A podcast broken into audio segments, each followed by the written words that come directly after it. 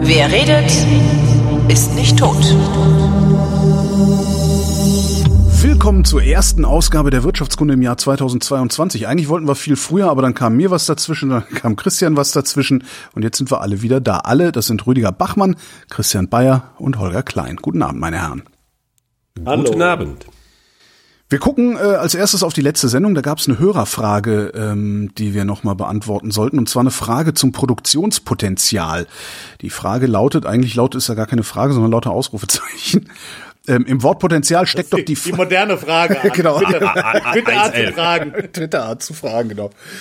Im Wort Potenzial steckt doch die Frage, was sein könnte. So wie ich das Produktionspotenzial verstehe, müsste es doch die Höhe der Produktion unter optimalen Bedingungen ergeben.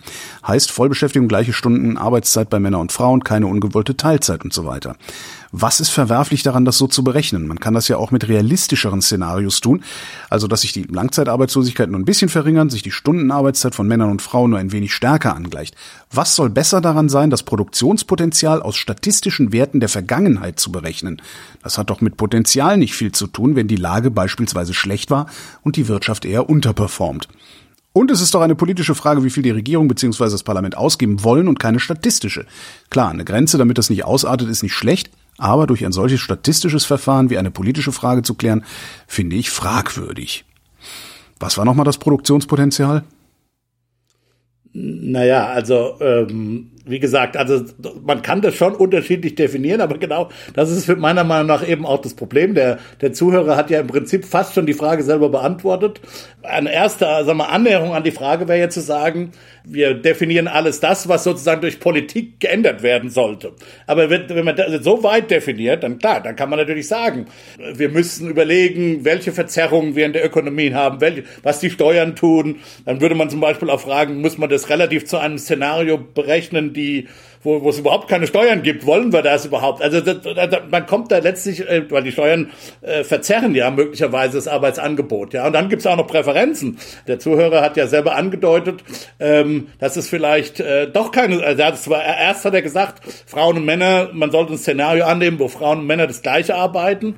Ähm, aber dann ist ja die Frage, dann hat er das selber wieder in Frage gestellt, weil wollen wir das überhaupt? Ist das überhaupt ein gesellschaftliches Ziel? Kann man vielleicht sagen, ja, wenn das aufgrund von Präferenzen so ist, dass die Frauen und Männer gerne selber das gleiche Art von Arbeitsangebot haben, dann sollten wir das natürlich in, in der freiheitlichen Gesellschaft ermöglichen. Und wenn es dadurch hin, politische Hindernisse gibt, dann würden wir die auch gerne abbauen wollen. Aber vielleicht ist es ja gar nicht so. Und woher wissen wir das als Politiker? Ja, das, das, das sind alles diese Fragen. Das heißt, also man kann diese Diskussion schon haben. Wo es jetzt aber hier drum geht, ist, glaube ich, einfach eine engere Definition. Ja, hier geht es um eine engere Definition und die Frage ist, was gegeben die Institutionen, die wir nun mal haben, das Steuersystem, gegeben die, die Präferenzen, die kulturellen Präferenzen, wie es eben so mal so ist, ja, was ist sozusagen aufgrund reiner kurzfristiger konjunktureller Schwankungen sind wir da drüber oder drunter. Das ist ein bisschen willkürlich, das ist klar. Könnte man auch versuchen, mit Modellen und über Theorie auszurechnen. Am Ende des Tages äh, ist es, glaube ich, die statistische Methode, die der Zuhörer kritisiert, ist einfach ein pragmatischer Kompromiss. Ähm, da hat man sich geeinigt, der ist auch vergleichbar, glaube ich, in Europa. Da kann man sicher diskutieren, ob, ob man diese statistischen Verfahren verfeinert und so, ob man wirklich trifft mit den statistischen Verfahren, was man eigentlich äh, messen will. Nämlich, wie gesagt, diese Versuche, eine konjunkturelle Normallage äh, zu e-, extrahieren. Aber der Zuhörer missversteht, wenn er sagt, dass die Statistik hier über die Politik entscheidet. Im Grunde genommen ist die Idee hier äh, konzeptionell, eine äh, konjunkturelle äh, Normallage zu definieren und eben nicht so andere gesellschaftspolitische Ziele da noch mit reinzubringen. Und das wird dann eben durch statistische Verfahren implementiert oder aus den Daten herausgesogen. Also ich würde denken, da ist noch eine, eine etwas basalere äh, Dimension des Ganzen drin, die, äh, da, die auf die Frage abzielt, ist Potenzial, ist es im Grunde genommen eine Obergrenze? Ich kann mich nur von unten dem Potenzial nähern oder äh, kann ich auch irgendwie oberhalb des Potenzials liegen. Also da gibt es unterschiedliche Ebenen der Frage. Äh, eine jedenfalls, die ich da rauslege, lese, ähm, äh, geht dahin. Und, und äh, da gibt es auch äh, tatsächlich historisch unterschiedliche Sichtweisen, die Ökonomen darauf entwickelt haben, so die sehr ähm, traditionelle keynesianische Sichtweise der 30er bis 70er Jahre des letzten Jahrhunderts äh, war eine, dass man im Grunde genommen immer nur von unten, äh, immer unterhalb nur des Potenzials sein kann. Und äh, danach richtete sich auch durchaus Wirtschaftspolitik äh, noch so bis in die 70er Jahre aus. Also das, die Frage war immer nur, fiel die Nachfrage äh, zu knapp aus? Und ähm, wenn die Nachfrage zu knapp ausfällt, dann will ich das halt, dann will ich das ausgleichen. Aber, aber selbst das, wie soll man das praktisch definieren? Ich meine, ja, ja, aber lass mich, lass mich vielleicht, lass mich vielleicht kurz ausreden, äh, um zu erklären, wo wir, also warum wir heute eher pragmatisch diesen statistischen Weg in der Regel wählen, um ähm, eine konjunkturelle Normallage äh, äh festzustellen. Und da, da sagt ja auch der der Zuhörer sagt ja auch ja, also äh, Potenzial, das sollte ja sein, wenn wir bei, wenn wir Vollbeschäftigung haben. Und jetzt ist natürlich die Frage, was ist Vollbeschäftigung? Ist Vollbeschäftigung dann, wenn alle Leute äh, arbeiten? Äh, oder äh, fast alle Leute arbeiten? Wie viel sind fast und wie lang? Ja, und, und so weiter. Also die, die, äh, bisschen die historische Sichtweise war drauf, solange wir Arbeitslosigkeit haben, äh, solange Leute sagen, sie würden gerne irgendwie, es irgendwen in der Ökonomie gibt, der sagt, ich würde gerne mehr arbeiten, da sind wir im Grunde genommen nicht beim Potenzial, sind wir da drunter äh, und haben dann äh, so eine Situation von Unterauslastung und die, die, ähm, die, die Wirtschaftspolitik ähm, wirkt dann aktiv dagegen. Die Erfahrung dann der 70er Jahre äh, war eine, äh, die plötzlich gesehen hat, oh, hups, äh, jetzt bewegen wir uns in eine Phase sehr großer Inflation. Ähm, und zwar eine Phase von sehr großer Inflation, die gar nicht mehr äh, einhergeht mit großem wirtschaftlichem Wachstum. Und das hat zum Umdenken auch bei den Ökonomen geführt, historisch. Mhm äh, nämlich äh, zu sehen, dass es äh, durchaus man über Potenzial und der Lage der Ökonomie relativ zum Potenzial als etwas Symmetrisches nachdenken sollte, dass es durchaus Situationen gibt, in denen die Konjunktur heiß läuft und die Leute effektiv eigentlich mehr arbeiten, als sie eigentlich äh, äh wirklich langfristig wollen. Und ähm, das Inflation ist dann ist dann eine Möglichkeit, äh, wie sich das äh, wie sich das niederschlägt. Das schlägt sich aber vielleicht auch vorher schon nieder, dass Leute äh, so ganz pragmatisch, du Leute nur noch Leute triffst, die gereizt sind und sagen, ich will eigentlich weniger arbeiten, aber ich komme da nicht raus und so weiter. Also ähm, äh, und das passiert natürlich nicht für alle Leute immer zu jedem Zeitpunkt gleichzeitig. Ja, du wirst immer eine Situation haben, wo einige Leute mehr arbeiten, als sie eigentlich wollen, aber gerade nicht die Möglichkeit finden, irgendwie äh, sinnvoll weniger zu arbeiten und du findest gleichzeitig, dass Leute mehr arbeiten wollen, als sie tatsächlich gerade können. Ähm, und die Frage ist in, insofern so ein bisschen äh, eine, eine ausgeglichene äh, Situation in der Mitte zu finden. Und da hat Rüdiger ganz recht, wenn er sagt, ganz pragmatisch, weil wir nicht wissen wirklich, wo das ist, äh, nehmen wir halt mal an, ähm, die Welt ist symmetrisch um dieses Potenzial herum. Mhm. Und die schwankt darum symmetrisch um dieses Potenzial. Und dann ungefähr da, wo wir uns immer in langfristig in der Mitte äh, von diesen Schwankungen bewegen, da nennen, sagen wir, das ist das Potenzial und versuchen das dann statistisch letztlich nach vorne zu schreiben. Im Grunde genommen äh, einfach einen Trend zu extrapolieren. Wie extrapolierst du? Äh, das Einfachste ist, du guckst dir an, wie eine, wie eine, eine, eine Zeitreihe von Daten, wie die steigt. Du legst ein Lineal an und ziehst die, die Linie äh, weiter geradeaus. Das ist so, die einfachste okay. Möglichkeit der Vorhersage. Natürlich, in, natürlich machen die modernen statistischen Verfahren etwas mehr. Ja, die versuchen herauszufinden, ähm, wie bewegen sich denn äh, tatsächlich die Wachstumsraten und versuchen herauszufinden, mhm. äh, weil es Persistenz in, es gibt halt Phasen hohes, hohen Wachstums, es gibt Phasen niedrigen Wachstums, statistisch, historisch. Ja. Und dann muss ich herausfinden aus den letzten Veränderungen, ähm, äh, sagen wir mal, des Bruttoinlandsproduktes, muss ich herausfinden, sind wir jetzt, haben wir einfach nur in einer Periode Glück gehabt und haben ein hohes Wachstum oder sind wir in einer Phase von hohem Wachstum mhm. hintereinander? Ähm, und das versucht das statistische Verfahren ein Stück weit herauszufinden. Dazu fließen dann eben noch weitere äh, Daten typischerweise ein, ähm, äh, die über beobachtbare Größen außerhalb einfach nur statistisch auf das Bruttoinlandsprodukt zu gucken ähm, versuchen, das Potenzialwachstum abzugreifen. Aber das adressiert ja noch nicht den Punkt, den ja viele machen. Ich glaube implizit auch der Hörer zu sagen, naja, aber die Frauen, da gibt es jetzt ein, ganz viele Frauen in Deutschland, die sagen die jedenfalls. Äh, ist unklar, ob das stimmt. Müssen wir, ich weiß nicht, ob es dazu Umfragen gibt. Äh, da gibt es jetzt unheimlich viele Frauen, die eigentlich viel mehr arbeiten wollen. Ja, oder die arbeiten nur deshalb äh, weniger, weil wir so ein komisches Steuersystem haben oder so. Ist ja klar, ja.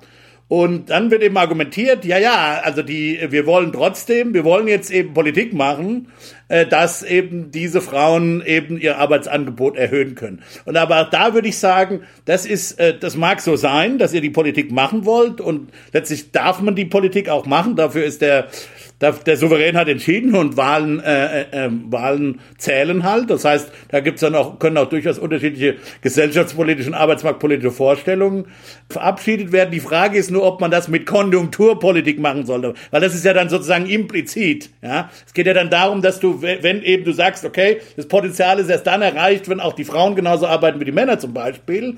Ja, ähm, dann zwingen ähm, wir sie halt zum Arbeiten. Naja, also nee, aber äh, dann dann würdest du das ja implizit, weil du dann sagst, okay, dann haben wir jetzt eine riesen Konjunkturlücke, ja, äh, jetzt, äh, das heißt, wir müssen jetzt einen riesen Konjunkturstimulus machen, um diese Frauen, aber, aber es, dabei sind es ja ursächlich andere vermutlich andere Faktoren, die die Frauen zurückhalten zu arbeiten. Wie das könnten Präferenzen sein, das könnte man eventuell über Surveys rausbekommen, oder es könnten steuerpolitische Überlegungen sein. Aber wenn es die steuerpolitischen Überlegungen sind, dann muss halt die Steuersystem ändern und nicht das Ganze mit Konjunkturpolitik machen, verstehst du? Ja, wahrscheinlich müsste man müsste man alles gleichzeitig machen, wenn man es ideal steuern wollen würde. Nur wie willst du das? Das da wird man ja verrückt von. Also so viele Knöpfe kannst du ja gar nicht irgendwo drehen. Aber der der der Punkt ist, wenn wenn, wenn der Ursache die eigentliche Ursache, dass bestimmte Potenziale nicht ausgeschöpft werden, in, wie gesagt, Mangel, äh, in zu großer Regulierung liegen oder wie gesagt in einem Steuersystem liegen, ähm, dann musst du es eben, musst du es eben so adressieren und nicht implizit über die Konjunkturpolitik. Und insofern ist halt auch, das rechtfertigt auch, finde ich, dieses statistische Verfahren, weil es eben sozusagen wirklich, äh, ja, die sind eben dafür entwickelt worden, tatsächlich nur diese relativ kurzfristigen Angebots- und Nachfrageschwankungen äh, ähm, sozusagen herauszufiltern ähm, ähm, und dadurch eben diesen diese, diesen pragmatischen Begriff äh, vom vom Trend äh, äh zu, zu haben, dass das im Einzelfall schie mal schiefgehen kann oder dass man sich sozusagen verschätzen kann mit solchen Potenzialschätzungen, das ist dann tatsächlich äh, ja also eingebaut. Jetzt fragt sich ein Teil der Hörerschaft, äh, ist ja alles ganz schön, dann haben wir also wir machen Statistik, da fällt dann eine Zahl raus. Was folgt aus dieser Zahl? Wer macht was mit dieser Zahl, die da rausfällt aus dem Produktionspotenzial oder aus der Berechnung des Produktionspotenzials? Also unterschiedliche Akteure, unterschiedliche Sachen. Ähm, äh, zunächst einmal ist äh, das eine, eine Zahl, die für ähm, die Frage, welche Wirtschaftspolitik gemacht werden sollte, ähm, für diejenigen, die wir die Wirtschaftspolitik betreiben, durchaus erstmal von Interesse ist. Wenn man unterhalb des Potenzials ist, heißt es, dass eigentlich äh, auf unterschiedlichen Ebenen eine expansivere ähm, Geld- oder Fiskalpolitik angezeigt ist, ist man oberhalb des Potenzials, ist eine restriktivere Politik angezeigt. Das ist jetzt erstmal nur die Sicht sozusagen, was sollte man tun. Dann daneben hängen daran auch äh, durchaus Gesetze. Und insbesondere hängt daran ähm, äh, die äh, Regulierung oder Gesetzgebung äh, der EU in Bezug auf äh, Defizite äh, und auch äh, das Grundgesetz ähm, äh, legt, stellt darauf ab äh, in der Frage, wie hoch das Defizit des Staates sein kann. Ja, wenn man, wenn die tatsächliche äh, konjunkturelle Lage unterhalb des Produktion, unterhalb des Potenzials ist, dann sind zusätzliche äh, Kreditaufnahmen äh, für den Staat zulässig, relativ zu dem, was entweder das, das Grundgesetz regelt oder die Schuldenbremse ist, hängt halt da dran. Die Schuldenbremse ist dann etwas weniger strikt. Um's mal ganz, um's das mal heißt, ganz, es ist im Grunde ist es ein, ein, ein Blick in die Glaskugel äh, bezogen auf die Schuldenbremse wenn man so will. Ja, es ist eine atmende Schuldenbremse. Ja. Also wie ja, äh, gesagt, ganz so, so, schlecht wie ihr Ruf, obwohl wir haben sie auch schon hier ja kritisiert, aber ganz so schlecht wie ihr Ruf ist sie tatsächlich nicht. Sie hat eben diese atmenden Bestandteile mit hm. drin, bewusst. Wo liegen wir denn? Sind wir unterhalb unseres Produkt Produktionspotenzials oder drüber? Das weiß das ich gar nicht, was die offizielle äh, Zahl das ist. Das ist schwierig und da siehst du, da siehst du halt auch, ähm, also die ökonomische Frage insbesondere ist schwierig, ist schwierig zu beantworten. Die statistische Frage ist, glaube ich, ähm, so, dass wir ähm, äh, dass wir momentan uns der Ausfüllung des Produktionspotenzials nähern. Also natürlich in der äh, in der Rezession, in der Krise lagen wir jetzt deutlich unterhalb des Produktionspotenzials äh, von von der statistischen Seite her. Und, ähm, und jetzt, da wir uns so langsam dem Trendwachstum wieder nähern, ähm, schließt sich diese Lücke. Das Problem bei dem Ganzen ist allerdings, dass immer dann, wenn ich äh, eine negative Veränderung nach unten habe, mhm. dann wird aufgrund des statistischen Verfahrens das Versuch zwischen ähm, einem kurzfristigen, einer kurzfristigen Bewegung und einer langfristigen Bewegung zu trennen, äh, findet es letztlich immer ein Stück weit ein Kompromiss. Und das heißt, auch wenn ich jetzt wüsste, dass äh, der Corona-Krisenschock nur ein kurzfristiger ist, würde das statistische Verfahren mir trotzdem anzeigen, ah, ein bisschen ist das Trendwachstum gesunken. Okay. So, ähm, das Problem ist, wie du sagst, es ist Glaskugel, weil natürlich kann auch diese Corona-Krise durchaus langfristige Wachstumswirkungen haben. Mhm. Entweder äh, durch die Veränderungen, die sie, die sie äh, in der äh, Wirtschaft aus, aus äh, ähm, auslöst, äh, in äh, verändertem Verhalten von Haushalten und Unternehmen vielleicht, aber vielleicht auch in Änderungen des Verhaltens äh, von Politikern. Also wenn wir jetzt, äh, jetzt haben wir die, die nächste Verlängerung des Kurzarbeitergeldes, ähm, das hat vielleicht auch Auswirkungen aufs, äh, aufs Potenzialwachstum. Wenn wir mhm. das Kurzarbeitergeld, äh, die, die äh, lockeren Regelungen zum Kurzarbeitergeld ad infinitum verlängern würden, dann bin ich mir sicher, hat das Auswirkungen auf das Produktionspotenzial. Und zwar negative, also es würde, es würde sinken. Das Produktionspotenzial sinkt dementsprechend. Ja, insofern sind wir dann bei einer, Über, bei einer Überauslastung. Jetzt kann man anders versuchen, sich dem Ganzen zu nähern. Äh, ähm, und äh, in der ein, die einfachste Vorstellung ist äh, immer dann, wenn ich Inflation habe, dann habe ich eine Ökonomie, die oberhalb des Produktionspotenzials äh, operiert. Habe ich keine Inflation, ähm, operiert sie unterhalb des Produktionspotenzials. Das deutet darauf hin, dass, äh, dass momentan die Ökonomie tatsächlich oberhalb des Produktionspotenzials äh, operiert. Ähm, äh, und dann stellt sich eben die Frage, ja, aber warum? Wir haben ja eigentlich immer noch ein niedrigeres Bruttoinlandsprodukt, als wir äh, das, ähm, oder sind ungefähr auf dem Niveau äh, von, 19, äh, von 2019. Bei temporären Angebotschocks gilt ja dein Argument nicht kannst eben nicht nur auf die Inflation gucken. Richtig, richtig. Also äh, es sind, also du hast halt unterschiedliche Indikatoren, die in die Richtung deuten von äh, wo das Produktionspotenzial ist. Aber im Übrigen das Produktionspotenzial, je nachdem wie du das definierst, hat durchaus auch die temporären Angebotsschocks drin. Ja, also wenn wenn äh, die Ökonomie ja. halt eine Zeit lang nicht produzieren kann, ja, dann ist halt das Produktionspotenzial in der Zeit eben niedrig. Ähm, äh, und auch dann gilt, dann kannst du dich halt versuchen, dagegen zu stemmen, aber letztlich, ähm, ja, wo nix wächst, da kannst du noch so viel, äh, ne, auf den Steinboden kannst du noch so viel Dünger gießen, da wachsen trotzdem, wächst trotzdem nix. Ähm, und äh, so ist es natürlich dann auch äh, an der Stelle. Das heißt, wir müssten jeweils äh, erstmal beim Bundesministerium für Wirtschaft äh, nachgucken, wie sie denn das Produktionspotenzial definieren und dann können wir sehen, wie sie ist, wie, wie es ist. Nee, also das ist gesetzlich festgelegt. Gesetzlich oder der Verordnung? Da muss ich nochmal nachschauen. Ich meine, es ist einfach gesetzlich geregelt, ähm, wie äh, das Produktionspotenzial geschätzt wird. Es könnte allerdings auch eine Verordnung sein. Aber ich meine, es ist einfach gesetzlich geregelt. Äh, also ich glaube, die Regelung, ich glaube, die Regelung lautet, die gesetzliche Regelung lautet, äh, insofern ist es so ein bisschen ein Twitter. Wir machen das, was, was äh, äh Eurostat macht. So, und Eurostat ist äh, quasi per Verordnung, glaube ich, durch die Kommission geregelt. Ich meine, so ist es zu sagen. Ich müsste mich nochmal äh, beschlauen. Also hundertprozentig sicher bin ich mir nicht. Aber ich meine, mich so zu erinnern.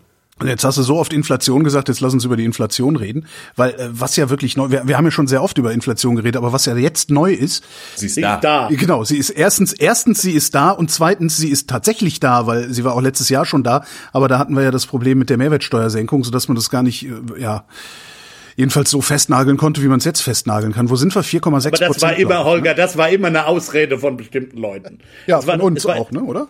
Nö, ja. nö, nö, nö, nö, nö, nö, nö, nö. Das war immer eine Ausrede von interessierten Leuten. Es war von Anfang an klar, dass äh, das nicht ausreichen wird. Und es ist auch schon deshalb klar, weil es in anderen Ländern ja diese Inflation auch gibt und die hatten gerade, die hatten keine Mehrwertsteueränderung. Also ja, aber du weißt doch, in anderen Ländern ist Corona auch ganz anders als in ja, Deutschland. okay, natürlich. Und wir sind keine Insel und so. genau. Alles klar, ja.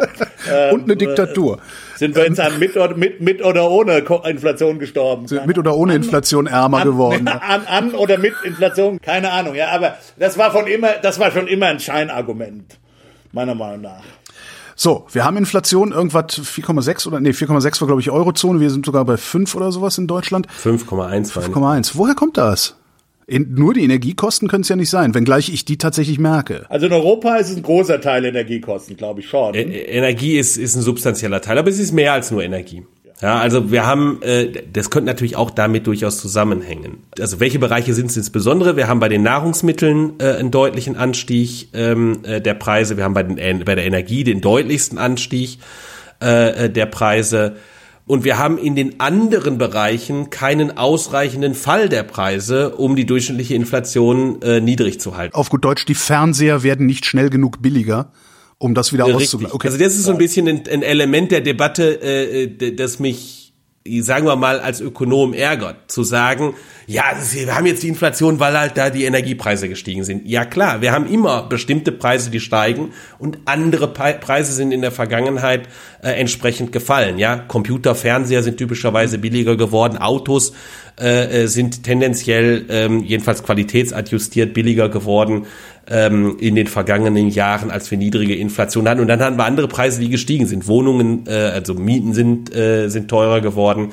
Wir hatten eine Phase, wo Energiepreise äh, relativ ruhig waren. Natürlich sozusagen sind bestimmte Preise sind flexibler als andere Preise, die bewegen sich schneller. Energiepreise typischerweise, Nahrungsmittelpreise auch.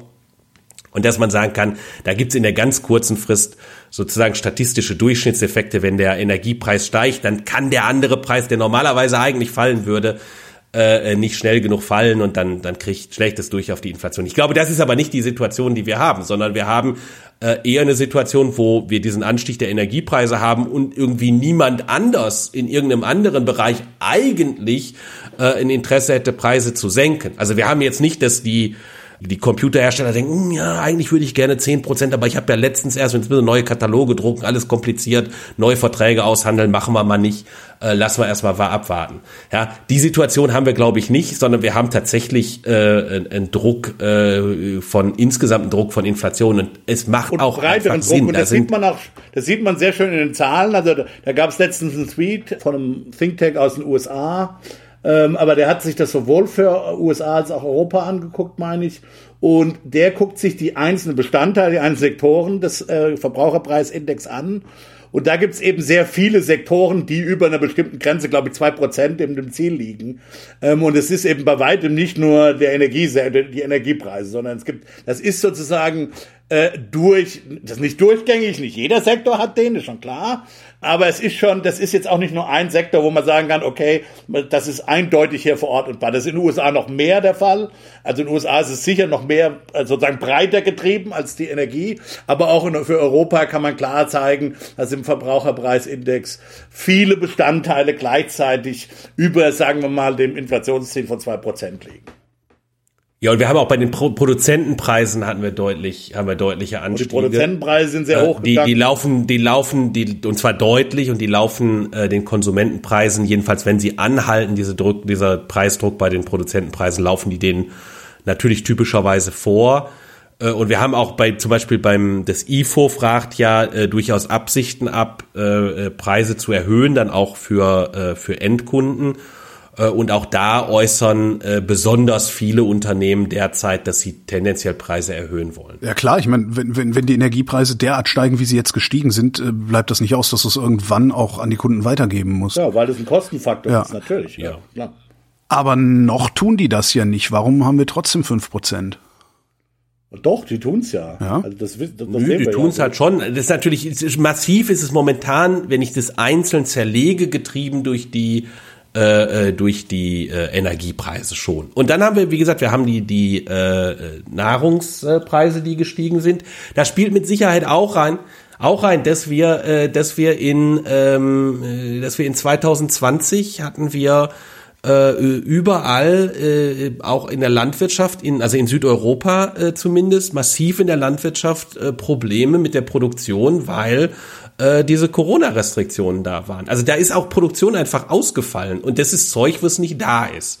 Ja, was nicht in 2020 gesät wurde, konnte in 2021 nicht geerntet werden, konnte in 2021 nicht weiterverarbeitet werden äh, zu Lebensmitteln und, äh, und fehlt dann ein Stück weit. Naja, und das, was du heute erntest, äh, da musst du für einen Trecker mehr Sprit bezahlen und den reichst du auch durch. Das ne? kommt hinzu, ja. das kommt das hinzu. Dazu. Ja. Dann gibt's halt diese, dann gibt's halt die Lieferkettenprobleme, dass du halt bestimmte Chips nicht bekommst.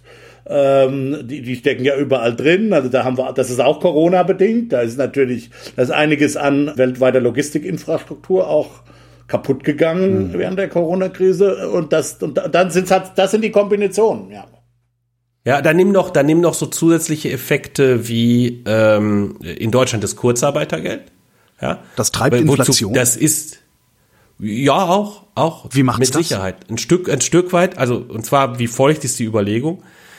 Das Kurzarbeitergeld hat seinen Sinn und Zweck. Mhm. Ja, das äh, ist natürlich äh, kurzfristig eine super Sache, um Arbeitnehmer abzusichern, zu vers zusätzliche Versicherungen zu liefern und damit auch eine, in einer konjunkturellen äh, schwierigen Situation zu stabilisieren, weil die Leute nicht in Panik verfallen und sagen, oh, mein Einkommen mag in der Zukunft äh, mit einer gewissen Wahrscheinlichkeit wegbrechen, weil ich arbeitslos werde. Mhm ähm, sondern wir finden irgendwie so eine so eine wechselseitige Versicherung im Unternehmen und dann ist auch leicht wieder in das Unternehmen ein, also in den Job einzusteigen, die Stunden wieder hochzufahren und so weiter. Dadurch verschärft sich die konjunkturelle Situation an der Stelle nicht besonders. Das ist alles super, aber das kommt nicht kostenlos, ja, ähm, weil was das Kurzarbeitergeld natürlich macht, ist es kreiert schon durchaus Anreize äh, von Unternehmern und Arbeitnehmern, sich zusammenzusetzen und das System zu bespielen. Jetzt kann man sagen, die sind aber diese bösartige Sicht von Ökonomen auf Menschen. Aber natürlich nutzen, äh, spielen Leute Systeme. Ist es nicht viel banaler? Also im Sinne von, es wird Einkommen erhalten, aber, äh, aber keine Produktion gemacht?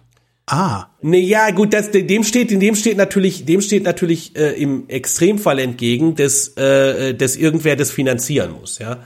Ja, ja, aber das ist jetzt sehr ricardianisch gedacht, Christian. Also das ist ja. Also okay, nee, aber es gibt, aber es gibt aber einfach noch einen, zu, es gibt einfach noch einen zusätzlichen Effekt. Aber der scheint mir der Basiseffekt zu sein. Der, nee, der Basis ich, ist. Nee, das glaube ich, das glaube ich nicht. Das glaube ich. Ich glaube, ich glaube, der, der wirklich zentrale Effekt ist, dass ich damit Produktionspotenzial reduziere. Warum? Weil äh, die Leute, denen ich das Kurzarbeitergeld zahle, die haben einen Anreiz, äh, gemeinsam sich mit dem Unternehmen hinzusetzen und zu sagen, ja, komm, lass doch mal einfach noch mal ein bisschen mehr die Stunden reduzieren, als wir das sowieso reduzieren würden. Also zum Beispiel die äh, äh Autoproduktion ist ein bisschen schwierig wegen der Chips. Jetzt könnte man irgendwie eine andere Lösung finden und die und, und die Margen würden fallen. Man würde aber weiterhin die Leute beschäftigen und weiterhin produzieren. Oder man hat jetzt über das Kurzarbeitergeld die Möglichkeit, tatsächlich die Produktion auch zu reduzieren und damit die Margen für das Unternehmen zu retten, die Einkommen für die, Unter für die Arbeitnehmer zu retten und das Ganze wird äh, äh letztlich auf ähm, den Steuer- bzw. Sozialversicherungs äh, äh, Zahler äh, äh, abgewälzt. Das Ergebnis ist nicht nur, dass ich, äh, dass ich ein mehr Einkommen habe als Produktion, sondern dass ich zusätzlich auch noch einfach weniger Produktion habe. Und je länger ich das Ding äh, am Laufen halte, desto relativ gesehen, glaube ich, größer und bedeutender werden diese Effekte. Sozusagen in der ganz, ganz kurzen Frist ist es natürlich immer relativ schwierig, äh, solche Systeme zu bespielen. Je länger ich weiß, dass das da ist, desto mehr kann ich mich äh, in Ruhe mal mit Leuten zusammensetzen und mir überlegen, ähm, wie kann ich das Ganze zu meinem Vorteil nutzen. Mhm. Ähm, und das ist nicht notwendigerweise mit irgendwie einer kriminellen Energie verbunden, das will ich gar nicht gesagt haben, sondern ich überlege mir einfach, das kann ja implizit passieren. Ja. ja, das ist ja, oh, die Situation ist wirklich schlecht äh, äh, wo wir keine Chips haben. Gut, dass wir die Möglichkeit haben, die Leute nach Hause zu schicken, ohne dass sie, äh, ohne dass sie arbeitslos werden. Dann machen wir das doch mal. Und wenn die Situation da nicht wäre, dann würden die Gewerkschaften und die Arbeitgeber sich aber dringend zusammensetzen und sich überlegen, Scheiße, welche alternative Lösung hätten wir denn für die fehlenden Chips? Ja, also, okay, die Frage ist, ob die Chips ist vielleicht jetzt wirklich ein schlechtes Beispiel, weil wo, wo sollst du die herkriegen? Ja, also, Nur, wenn, du kannst Rundelemente einbauen ins Auto. Ist ja auch zum Teil was, gemacht worden. Was für Elemente?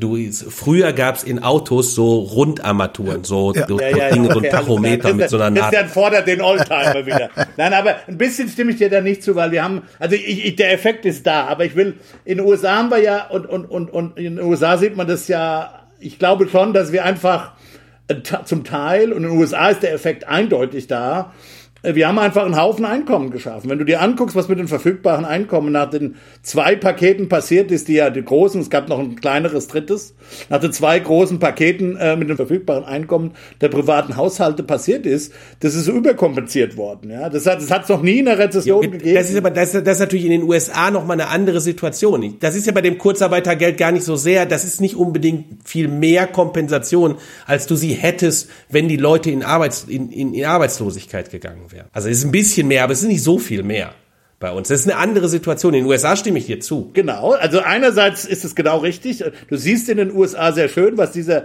was dieser Basiseffekt, äh, nämlich äh, du schaffst Einkommen ohne eine Produktion äh, zu haben, äh, schafft. Das sieht man sehr schön in den USA, wo wir genau das gemacht haben. Wir haben verfügbares Einkommen nicht nur stabilisiert, so was man machen will, sondern wir haben es überstabilisiert im Grunde genommen, jedenfalls im Durchschnitt.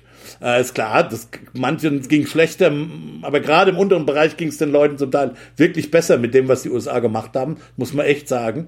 Und da hast du tatsächlich diesen Effekt von ein bisschen, äh, ja, zu viel zu viel Einkommen äh, jagt hin, äh, zu wenig Gütern hinterher. Und, das, das, und jetzt, das wollte ich eigentlich noch sagen, ist, und genau das ist ja auch vermutlich der Grund, warum die USA eine noch höhere Inflation hat und eine FED, die jetzt äh, noch stärker auf die, auf die Bremse treten muss, als es die EZB zumindest andeutet zu tun in, in der Zukunft. Die FED tut das ja bereits, ja. Damit wollte ich ja nur sagen, dass dieses sozusagen Standard Mainstream ökonomische Denken äh, wie man das so halt so macht, in, über aggregierte Nachfrage, aggregiertes Angebot und so weiter nachzudenken, das ist durchaus bestätigt hier einfach. Du sagst also, dass wir im Grunde zu viel Geld haben und darum steigen die Preise. Im gewissen Sinne ja. Also das ist, denke ich, schon einer der Effekte. Krugman hat mal so eine schöne Typologie, wenn ich da mal kurz ausholen darf, äh, gemacht. Äh, Paul Krugman, äh, der, der, der berühmte Nobelpreisträger Ökonom, hat mal so eine schöne Typologie der, der Inflation in den USA gemacht. Und er sagt halt, im Grunde genommen gab es in, den, in den Nachkriegsjahren der USA, gab es im Prinzip drei Typen von Inflation. Äh, und, äh, und es ist ein bisschen unklar oder sozusagen die gegenwärtige so ein bisschen eine Mischung aus allem, aus allen dreien. Nach dem Krieg gab es ja eine starke Inflation in den USA, die eigentlich recht schnell und ohne große sozusagen Vernarbungseffekte für die Wirtschaft abgeklungen ist. Das war halt so zu viel, zu viel Geld, zu viel Einkommen, jagt zu wenig Gütern hinterher. Dann kam die USA aus einer Kriegswirtschaft, musste wieder umgestellt werden auf eine Friedenswirtschaft, äh, etc. etc. Das ist so der eine Typ. Dann gibt's eben diesen erwartungsgetriebenen Inflation, wo eben die Leute, wo es Inflation gibt, weil die Leute Inflation erwarten im Grunde genommen und weil sie der insbesondere der geldpolitischen Autorität äh, eben nicht vertrauen, äh, dass sie die Inflation äh, zusammenhält und dann äh, gibt's halt diese Selbsterfüllung Prophezeiungen. Also mit anderen Worten, wenn ich Inflation erwarte, dann werde ich höhere Löhne fordern, dann gibt es deshalb höhere Preise, weil die Produzenten ja das ausgleichen müssen etc. Und da gibt es eben diese Spirale, die sind dann typischerweise nur unter großen Kosten wieder einzufangen. Das haben die USA tatsächlich auch gemacht. Allerdings unter Inkaufnahme einer der schwersten Rezessionen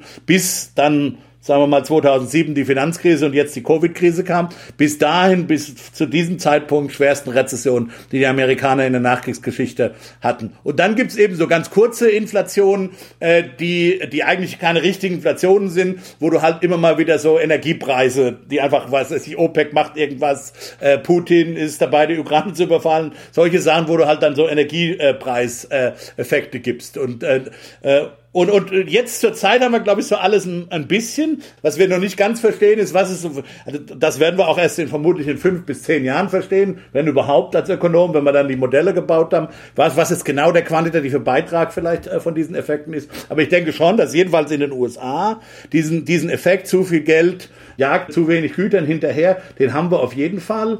Äh, das heißt übrigens nicht, dass ich denke, dass die damaligen Maßnahmen ein Fehler waren. Denn Christian hat ja auch so, wie, wie er das für das Kurzarbeitergeld beschrieben hat in Deutschland, war es eine richtige Maßnahme, die Leute gegen eben diese völlig unverschuldete Rezession zu versichern, war das das richtige Instrument. In den USA musste man das halt anders machen, weil wir dieses Kurzarbeitergeldinstitution nicht haben, sondern musste den Leuten Scheck schicken, beziehungsweise man musste über Arbeitslosenversicherung machen. Aber das war richtig, die Leute zu versichern Äh, und im, im Grunde genommen ist dann sozusagen die, die nachgängige Inflation zum Teil ein bisschen unvermeidbar, worüber man tatsächlich diskutieren kann, ob das dritte Paket, das Biden geschnürt hat, zum damaligen Zeitpunkt, also ungefähr vor einem Jahr, im Frühjahr 2021, in dieser Höhe ähm, noch nötig war und eben auch in dieser Höhe und dieser Breite noch nötig war. Denn er hat auch, auch da ging es eben nicht nur darum, Armutsbekämpfung zu machen. Für Armutsbekämpfung bin ich sehr, ja. Das, man, das war schon richtig, noch mal was zu machen. Das wird am ganz unteren Ende die Leute, äh, äh, die wirklich unter Corona gelitten haben, dass man die unterstützt, aber das, man hat eben deutlich mehr gemacht. Und das, das kann man schon äh, in Frage stellen, ob das damals noch nötig war. Und die FED wird sich fragen lassen müssen. Die hat ja noch im August 2000 2021, äh, obwohl die Inflation ähm, sich angedeutet hat oder Leute sie, wichtige Leute, äh, wichtige Stimmen in, im wirtschaftspolitischen Diskurs in den USA vor Inflationsgewahrt hatten, hat die, äh, die Fed einfach gesagt, äh, hier gibt's nichts zu sehen. Ja, also ist alles überhaupt kein Problem. Es hat die Fed kann durch, man kann durchaus argumentieren, dass die Fed etwa ein halbes Jahr zu spät jetzt reagiert hat. Also es kann schon sein, dass da äh, Politikfehler gemacht wurden. Wie fangen wir das denn eigentlich alles wieder ein? Also einfach nur Zinsen erhöhen und vor allen Dingen, wie hoch müssen denn die Zinsen sein, damit eine 5% Inflation zurückfährt?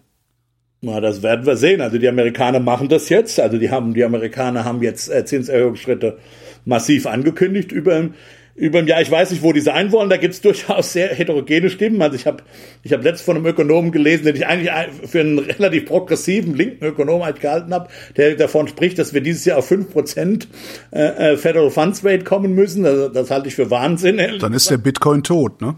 Das wäre doch mal Green Financing. Vielleicht, ja. Also, ähm, also das glaube ich nicht, dass sie so weit, aber es gibt durchaus Stimmen. Bullard zum Beispiel von der St. Louis Fed hat angedeutet, dass er sich durchaus vorstellen kann, auf 1,5 Prozent im Juli zu sein. Also in den USA wird es jetzt relativ schnell gehen. Das kommt halt, das, das ist nicht klar. Also normalerweise, tatsächlich, wie du sagst, das ist, das ist, klingt absurd, aber ich glaube, das ist nicht völlig absurd, wenn, wenn du glaubst, dass die Inflation sich ähm, ein oder zwei Prozent oberhalb ihres Zielwertes realisiert, dann sollte bei einer normalen Taylor-Regel langfristig, also dann sollte sich dann auch zugehörig äh, das Zinsniveau um, sagen wir mal, mindestens bei zwei Prozent höherer Inflation um mindestens drei Prozent äh, höher sein äh, als, ähm, als normal. Moment, wir müssten also jetzt mit unseren fünf Prozent Inflation 8% Zinsen sehen? Nee, nee, also du müsstest ungefähr, also du, es ist nicht ganz klar, wo das normale Zinsniveau ist. Mhm. Ähm, aber nehmen wir mal an, das normale Zinsniveau wäre bei einer zweiprozentigen Inflation bei zwei Prozent okay. oder so, ungefähr in Inflationshöhe. Also so, dass wir ungefähr einen Realzins von null haben. Historisch eher äh, so ein Realzins von minus ein Prozent. Also ein Prozent, sagen wir ein Prozent Zinsen bei zwei Prozent Inflation. Okay. Damit äh, die Inflationserwartungen stabilisiert werden, muss die Zentralbank eine Regel haben, äh, auf die sie sich langfristig festlegt, die bei einem Anstieg der Inflation die Zinsen überproportional äh, erhöht. Ja. Also wenn die Inflation von zwei Prozent auf drei Prozent geht, dann reicht es nicht aus, nur um einen Prozentpunkt die Zinsen zu erhöhen, sondern du musst mehr machen. Mhm ähm, so typischerweise die Schätzung, also die Schätzung für die meisten Zentralbanken dieser Welt seit 1980 ist, die halten sich an dieses Prinzip und sie haben ungefähr so einen Faktor Pi mal Daumen von zwei. Sprich, für einen Prozentpunkt mehr Inflation als das Ziel, und zwar länger anhalten, dann nähert sich nach einer Zeit, nähert sich der Zins um an zwei, plus zwei Prozentpunkte. Aber das passiert nicht ad hoc und sofort. Und dann natürlich in dem Moment, wo die Zinsen erhöht werden, sinkt auch wieder die Inflation. Ja. Ähm, dann kommt es eben darauf an, wie persistent ist denn der Inflationsdruck, der dahinter steht. Wie lange du abwartest, bis du die Zinsen erhöhst. Wie, genau, genau. Und, und ich stimme dir zu, eine reine, von der reinen Taylor-Regel her mag das richtig sein. Ich kann, ich kann mir trotzdem nicht vorstellen, dass wir bei, vielleicht bin ich falsch, aber ich kann mir nicht vorstellen, dass wir am Ende des Jahres bei fünf Prozent landen werden in den USA. Also wenn die Inflation, wenn die Inflation nicht runterkommt, dann gibt es da keinen Ausweg drum. Ja, äh, also es gibt und oder das läuft dir halt völlig weg. Ja, vielleicht. Es kann sein, dass, aber, aber dann, aber ob wir dann noch ein Soft Landing hinbekommen, das weiß ich nicht. Und das will die Fed natürlich. Die Fed will ein Soft Landing haben, ja. Klar, das heißt, du, das heißt, du, du machst, du läufst da langsam rein. Ja, ja, deswegen. Aber ich, ich, ich meine, wie viel Zinserhöhungsschritte können wir denn machen? Also.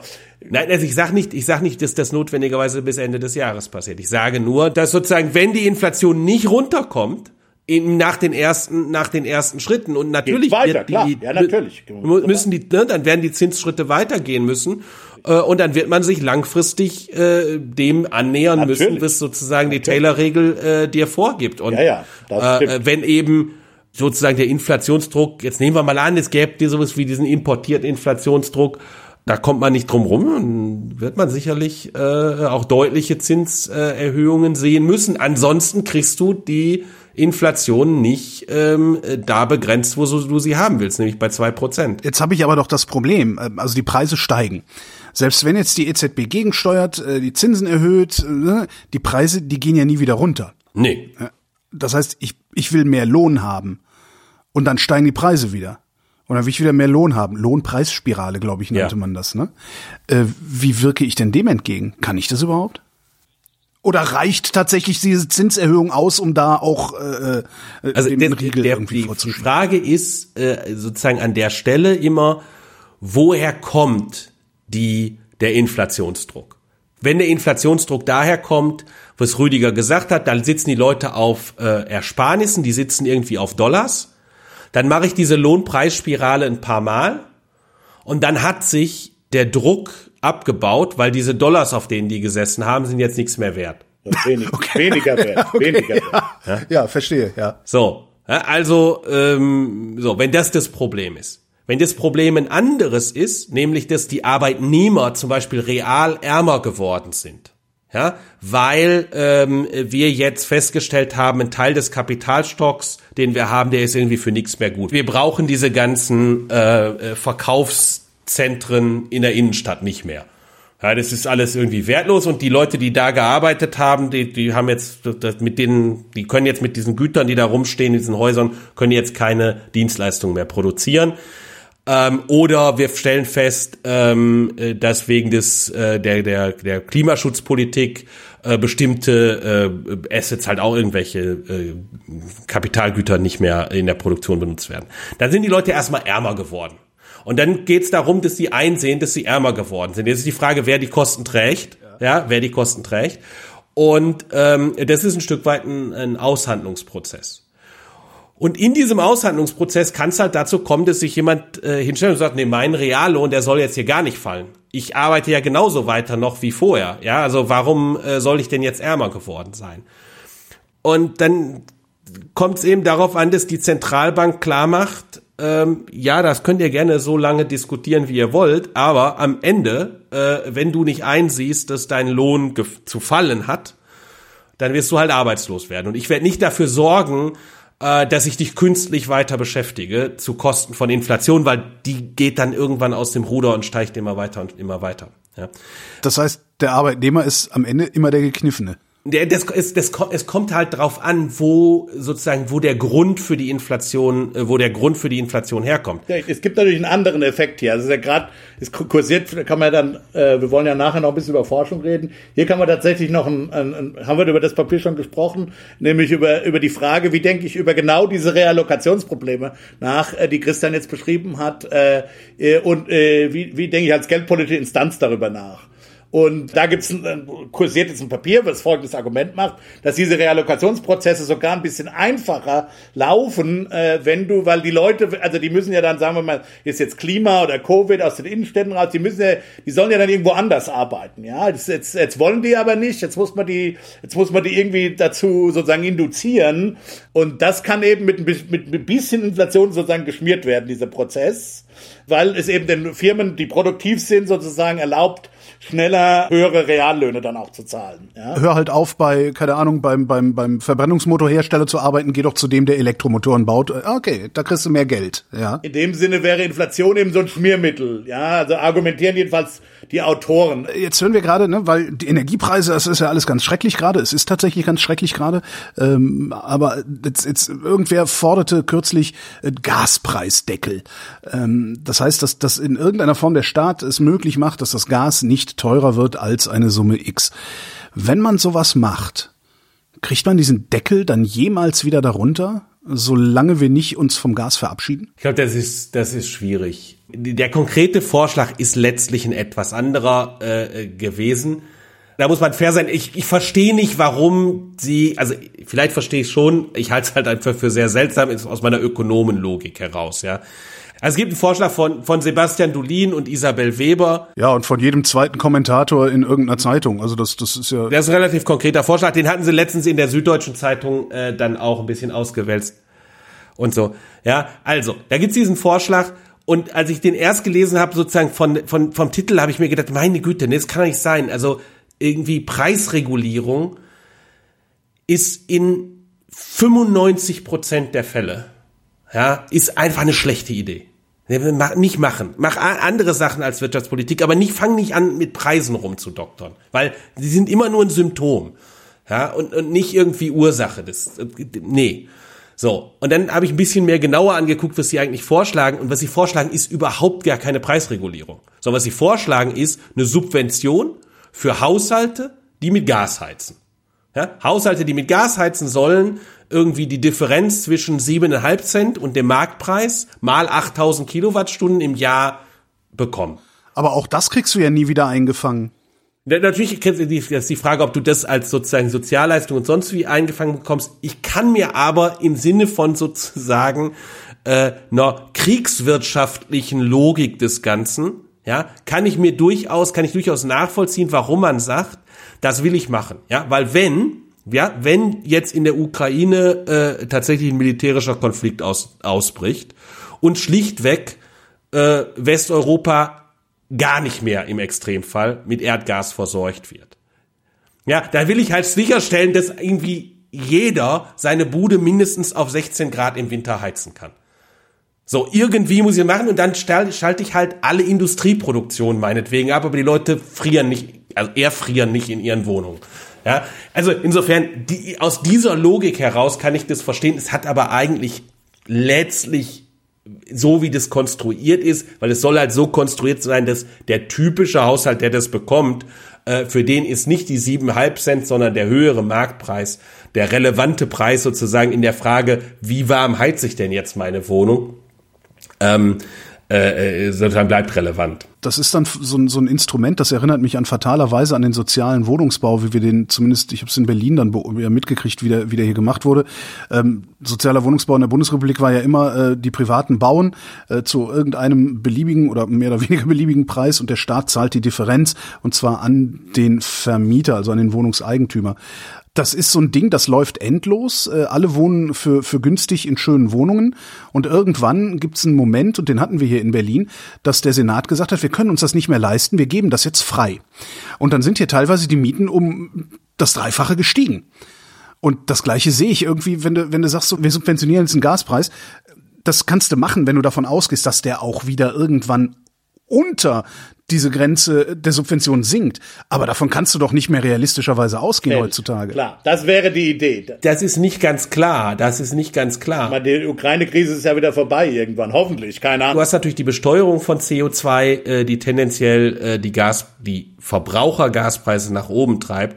Und dann hast du äh, die äh, die Nutzung von Erdgas in der in der in, in, in der Verstromung. Du hast die Nutzung der Erdgas. Christian, dann macht es gerade keinen Sinn. Da muss ich jetzt einhaken. Wenn du wenn du wenn du glaubst, dass der Gaspreis wegen CO2 Gründen hoch ist, dann willst du ja gerade nicht wieder eine Subvention einbauen, sondern dann willst du, dann willst du tatsächlich es sozialpolitisch abfedern und du willst den Leuten dann eben einen Transfer geben, den Armen. Ja? Der Preisdeckel macht Sinn, wenn du wirklich glaubst, es handelt sich um eine re relativ temporäre Geschichte, wo du dann eben auch committen kannst, das wieder loszubekommen, äh, wenn wenn es dann eben ist. Wenn du aber wirklich glaubst, das geht dauerhaft hoch aus klimapolitischen Gründen, dann ist es ja völlig kontraproduktiv, eine Subvention, die für alle einzubauen. Dann muss es über sozialpolitische Maßnahmen. Ja, also ich glaube, ich glaube auch, dass das keine ideale äh, Idee ist, ja.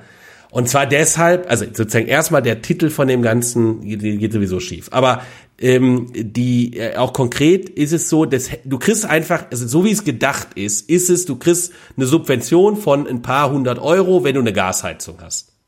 So kannst du es dir einfach vorstellen. Nur es führt natürlich dazu, dass die Leute tendenziell, wenn ich das dauerhaft habe, ihre Gasheizungen länger behalten würden. Und deswegen ist es sozusagen von der ökologischen Seite her, äh, geht's nicht in die gleiche Richtung, wie wir den Rest haben wollen.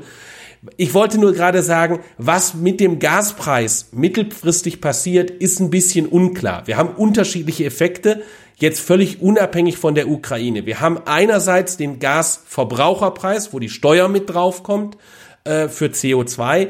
Die Steuer führt tendenziell dazu, dass der Gaspreis steigt. Wir haben einen zweiten Effekt, dadurch, dass wir sowohl aus der Atomverstromung als auch aus der äh, Kohleverstromung ausgestiegen sind, werden wir natürlich einen Anstieg der Gasnachfrage aus der Verstromung haben äh, äh in der Bundesrepublik. Das führt, führt zusätzlich zu einem Anstieg der Gaspreise, ja, weil wir einfach mehr Gasnachfrage haben. Ja, ähm, äh, und das ist gar nicht so wenig, wenn da das, all diese Kohlekraftwerke äh, ersetzt werden sollen durch Gaskraftwerke äh, über die nächsten 30 Jahre ähm, oder über die nächsten 20 Jahre meinetwegen. Da kommt durchaus was dazu. Das führt alles zu einem Anstieg der Preise. Es gibt aber natürlich den sogenannten Wasserbetteffekt durchaus auch in der gesamten Dekarbonisierungsproblematik, nämlich dass diejenigen, die auf Gas sitzen, die müssen das weiter verkaufen natürlich. Die müssen weiterhin damit Einnahmen generieren, weil die haben ja die Investitionen für die Gasbohrungen schon gemacht und so weiter. So, und der Preis wird dementsprechend, wenn wir, weil wir irgendwann diese Gaskraftwerke auch ersetzen durch ähm, erneuerbare Energien, wird natürlich der Gaspreis an der Stelle fallen, so wie der Kohlepreis auch entsprechend fallen wird und so weiter. Wenn niemand mehr Kohle braucht für die Verstromung, dann, dann ist klar, dass der Preis davon fällt und, und das geht natürlich dann in die... Genau, wären wir 100 Prozent erneuerbar, würde uns der Gaspreis halt nicht interessieren, dann wäre so eine Subvention auch völlig... Genau. Würde keiner drüber nachdenken. Auf dem Weg dahin gibt's halt durchaus auch eine Phase, wo der Preis von fossilen Brennstoffen tendenziell fällt, weil die Produktion einfach durch Fixkosten gekennzeichnet ist. Da sind wir natürlich noch nicht. Ich sagte nur sozusagen sozusagen äh, in der in der ähm, in sozusagen in der mittleren Frist. Kurzfristig glaube ich haben wir tendenziell einen starken Anstieg der Gasnachfrage, weil wir einfach ähm, äh, bei der Verstro bei der bei, bei, beim Strom eine zusätzliche Nachfrage nach Gas haben. Wir haben in den industriellen Prozessen durchaus äh, den die die äh, Ersetzung äh, von äh, anderen fossilen ähm, Energieträgern äh, durch Erdgas. Wir haben also insgesamt eher eine erdgasintensivere Ökonomie und dann kommt das in der Situation, wo wir eine sehr geringe äh, Versorgung mit Erdgas haben. Da gehen die Preise hoch und tatsächlich ist das, was an, an Future-Preisen ist für Erdgas, die sind erschreckend. Also die sind, die sind tatsächlich ein riesiges sozialpolitisches Problem. Wenn wir darüber reden, dass der, dass der, dass der, äh, wenn ich es richtig gesehen habe, der Future-Preis für Erdgas für den kommenden Winter das Zehnfache des jetzigen Preises ist. Was ich trotzdem an dem, an dem sozusagen wirtschaftspolitischen Diskurs, wenn man jetzt mal einen Meta-Diskurs macht, kurz eine Meta-Brille aufzieht, das sind ja durchaus zwei, glaube ich, kann man jetzt, äh, ohne den beiden Unrecht zu tun, linke Ökonomen, ich sage jetzt einfach mal so, ja, links sympathisierende Ökonomen, warum die nicht einfach den, den viel offensichtlicheren Vorschlag gemacht haben, eben das sozialpolitisch zu lösen. Also über einen Transfer, über einen heißkurzen Zuschuss, wie auch immer, ja, damit man eben gerade nicht diesen Effekt hat, dass die Leute eben, äh, dass, dass den Leuten eben wieder verschleiert wird, dass man besser aus Gas vielleicht auch rausgeht, weil der in Zukunft möglicherweise auch ein, ein, ein, steigender, aber auch ein volatiler Preis sein wird, weil vielleicht solche geopolitischen Konflikte auch dauerhaft bleiben, ja. Warum glaubst du, haben sie den nicht den Standard, den, den, den Standard Transfervorschlag? Und zwar und zwar, ähm, weil äh, das ein Transfer sein soll, der in die Mittelschicht reingeht. Ich glaube, das ist tatsächlich äh, äh was, was man hier, was hinter dem Vorschlag steht. Welcher Transfer? Der, der vorgeschlagene Welcher, Transfer an alle äh, Besitzer von Erdgasheizungen, Betreiber von Erdgasheizungen, äh, eine, im Grunde genommen eine Pauschalgröße äh, zu geben, insbesondere von Leuten, die äh, in äh, eher Altbauten wohnen, also nicht Altbauten nicht im Sinne von nicht Neubauten. Ja. Gut, aber das ist nicht besonders links dann, also. Nee, das ist nicht das, aber ich glaube, was, was steckt dahinter? Wenn sich der Erdgaspreis auch nur näherungsweise in der Größenordnung erhöht, wie manche Future Contracts am Erdgasmarkt anscheinend nahelegen, was wohl hintersteht natürlich das Risiko von einer Auseinandersetzung in der Ukraine, dann ist doch unmittelbar klar, dass politisch nicht haltbar sein wird, den Leuten zu sagen, ja, hört mal zu, wir schalten jetzt die Kohlekraftwerke ab und schalten zusätzlich Gaskraftwerke ja, an. Ihr könnt eure, ihr könnt eure Teslas aufladen, aber leider eure Wohnung nicht mehr heizen. Ich glaube, es ist völlig klar, was dann, was dann passiert. Ja, die Leute sagen, ja, scheiße, hau, hau, hau mal wieder die Braunkohlekraftwerke an und schalte bitte die Gaskraftwerke an. Ich brauche das Gas zum Heizen. Na, ich würde ja sagen, hau, schalte die Atomkraftwerke wieder an, aber gut, ich bin ja, da. Aber das ist ja durch, die Diskussion. Ja, fein, fein, aber was auch immer. Aber ich glaube, in der Dimension, wenn die Gaspreise so stark steigen, für die privaten Haushalte, die damit heizen, dann kriegst du automatisch eine Diskussion darüber, wofür wir denn noch bitte Erdgas verwenden. Okay, also du sagst äh, uns mal ganz gnadenlos zu sagen. Du sagst, die beiden Ökonomen haben mitgedacht, dass die Gasbesitzer eine politisch wirkmächtigere Gruppe sind als die Armen in Deutschland. So, ja. Ja. Finde ich durchaus nachvollziehbar. Jetzt sind wir so weit rausgeschwommen und ich habe noch so noch mehr Hörerfragen zur Inflation dabei.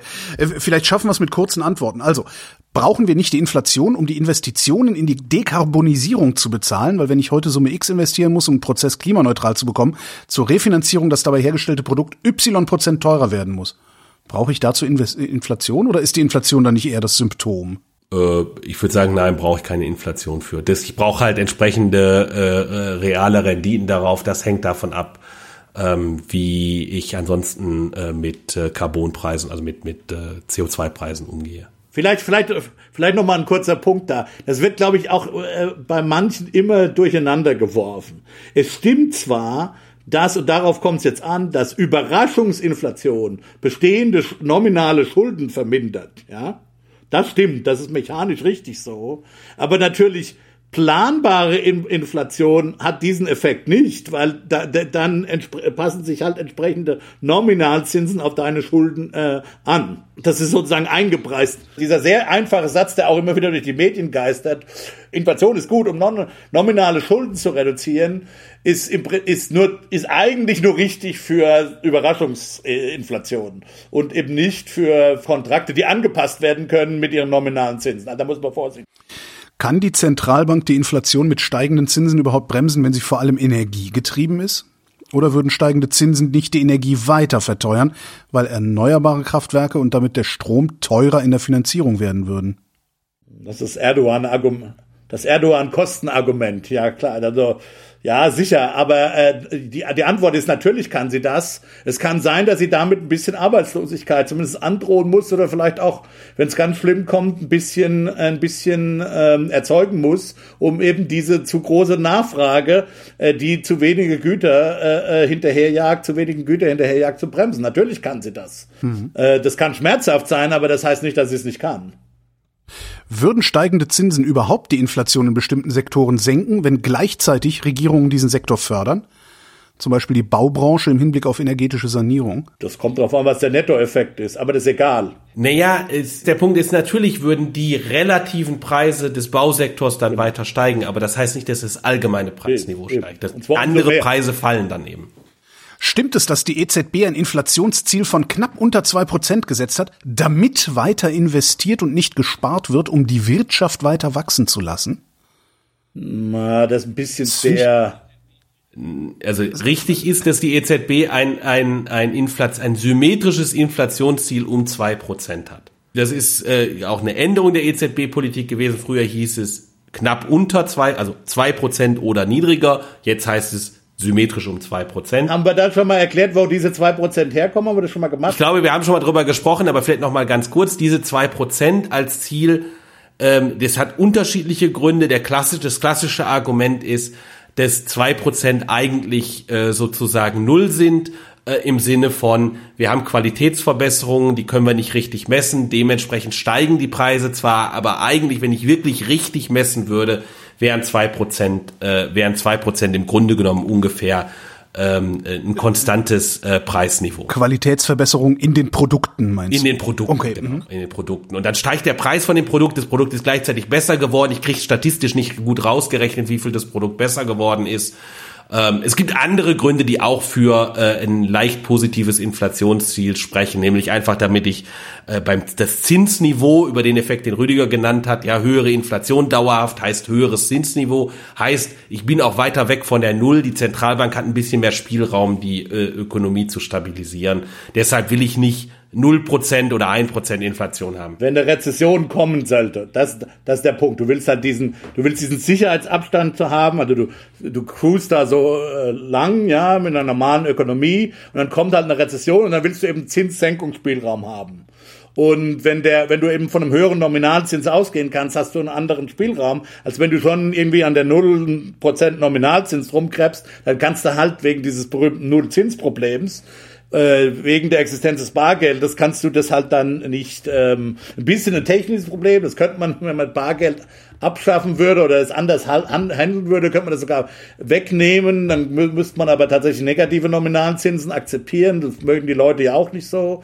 Also vielleicht sogar ein bisschen mehr als ein technisches Problem, weil Leute das wirklich irgendwie nicht gut finden. Also man will eben diesen Sicherheitsabstand das Nullzinsproblem wegen der Existenz des Bargeldes, davon habe ich noch nie gehört. Was? Naja, also du, du musst überlegen, dass ja die Bank, die, die, die, du kannst ja dein Vermögen oder deine liquiden Mittel, kannst einerseits auf der Bank in so einem Girokonto oder Sparkonto oder so liegen haben, das elektronisches Geld. Ja? Und im Prinzip, wenn alles elektronisches Geld wäre, könntest du ohne Probleme negative Zinsen installieren, dann würden halt äh, jeden Monat auf deinem, würde der Computer dir halt, äh, oder jedes Jahr, keine Ahnung, wenn das dann so für ein, Hund, für ein Hunderter würde dir, keine Ahnung, 50 Euro Cent abziehen oder so, ja. Überhaupt kein Problem, so. Ja, das ist ja auch ein, eine der, eine der Geschichten, die die äh, Hartgeldfraktion erzählt, ne, dass der Staat das macht. Ja, genau.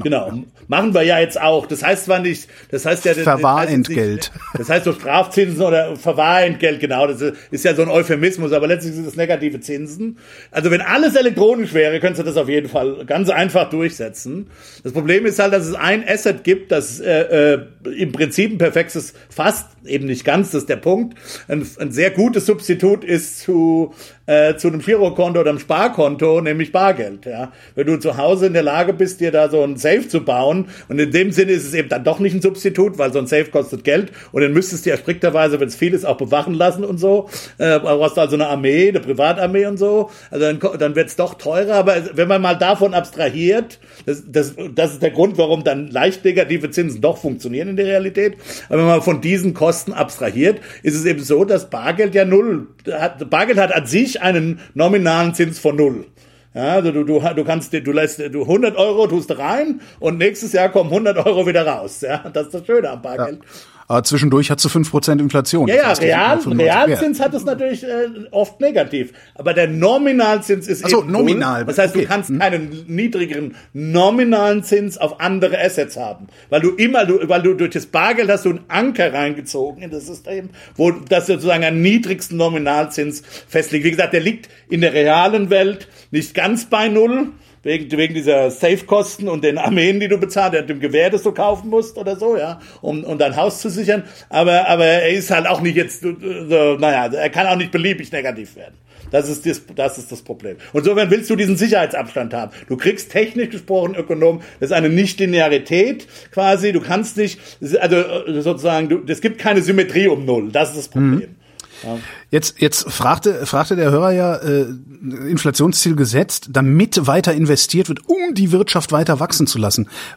Je länger ich drüber nachdenke, desto seltsamer finde ich die Frage, ehrlich gesagt. Gut, gut, dass du das gesagt hast, Holger. Was mir aber trotzdem aufgefallen ist, gerade ist, dass, dass der andere, dass der, dass, dass der Amerikaner von uns beiden äh, hier natürlich gesagt hat, man muss sich ein Gewehr kaufen. Meine intuitive Reaktion gewesen wäre gewesen als guter Deutscher, du musst das Geld halt versichern.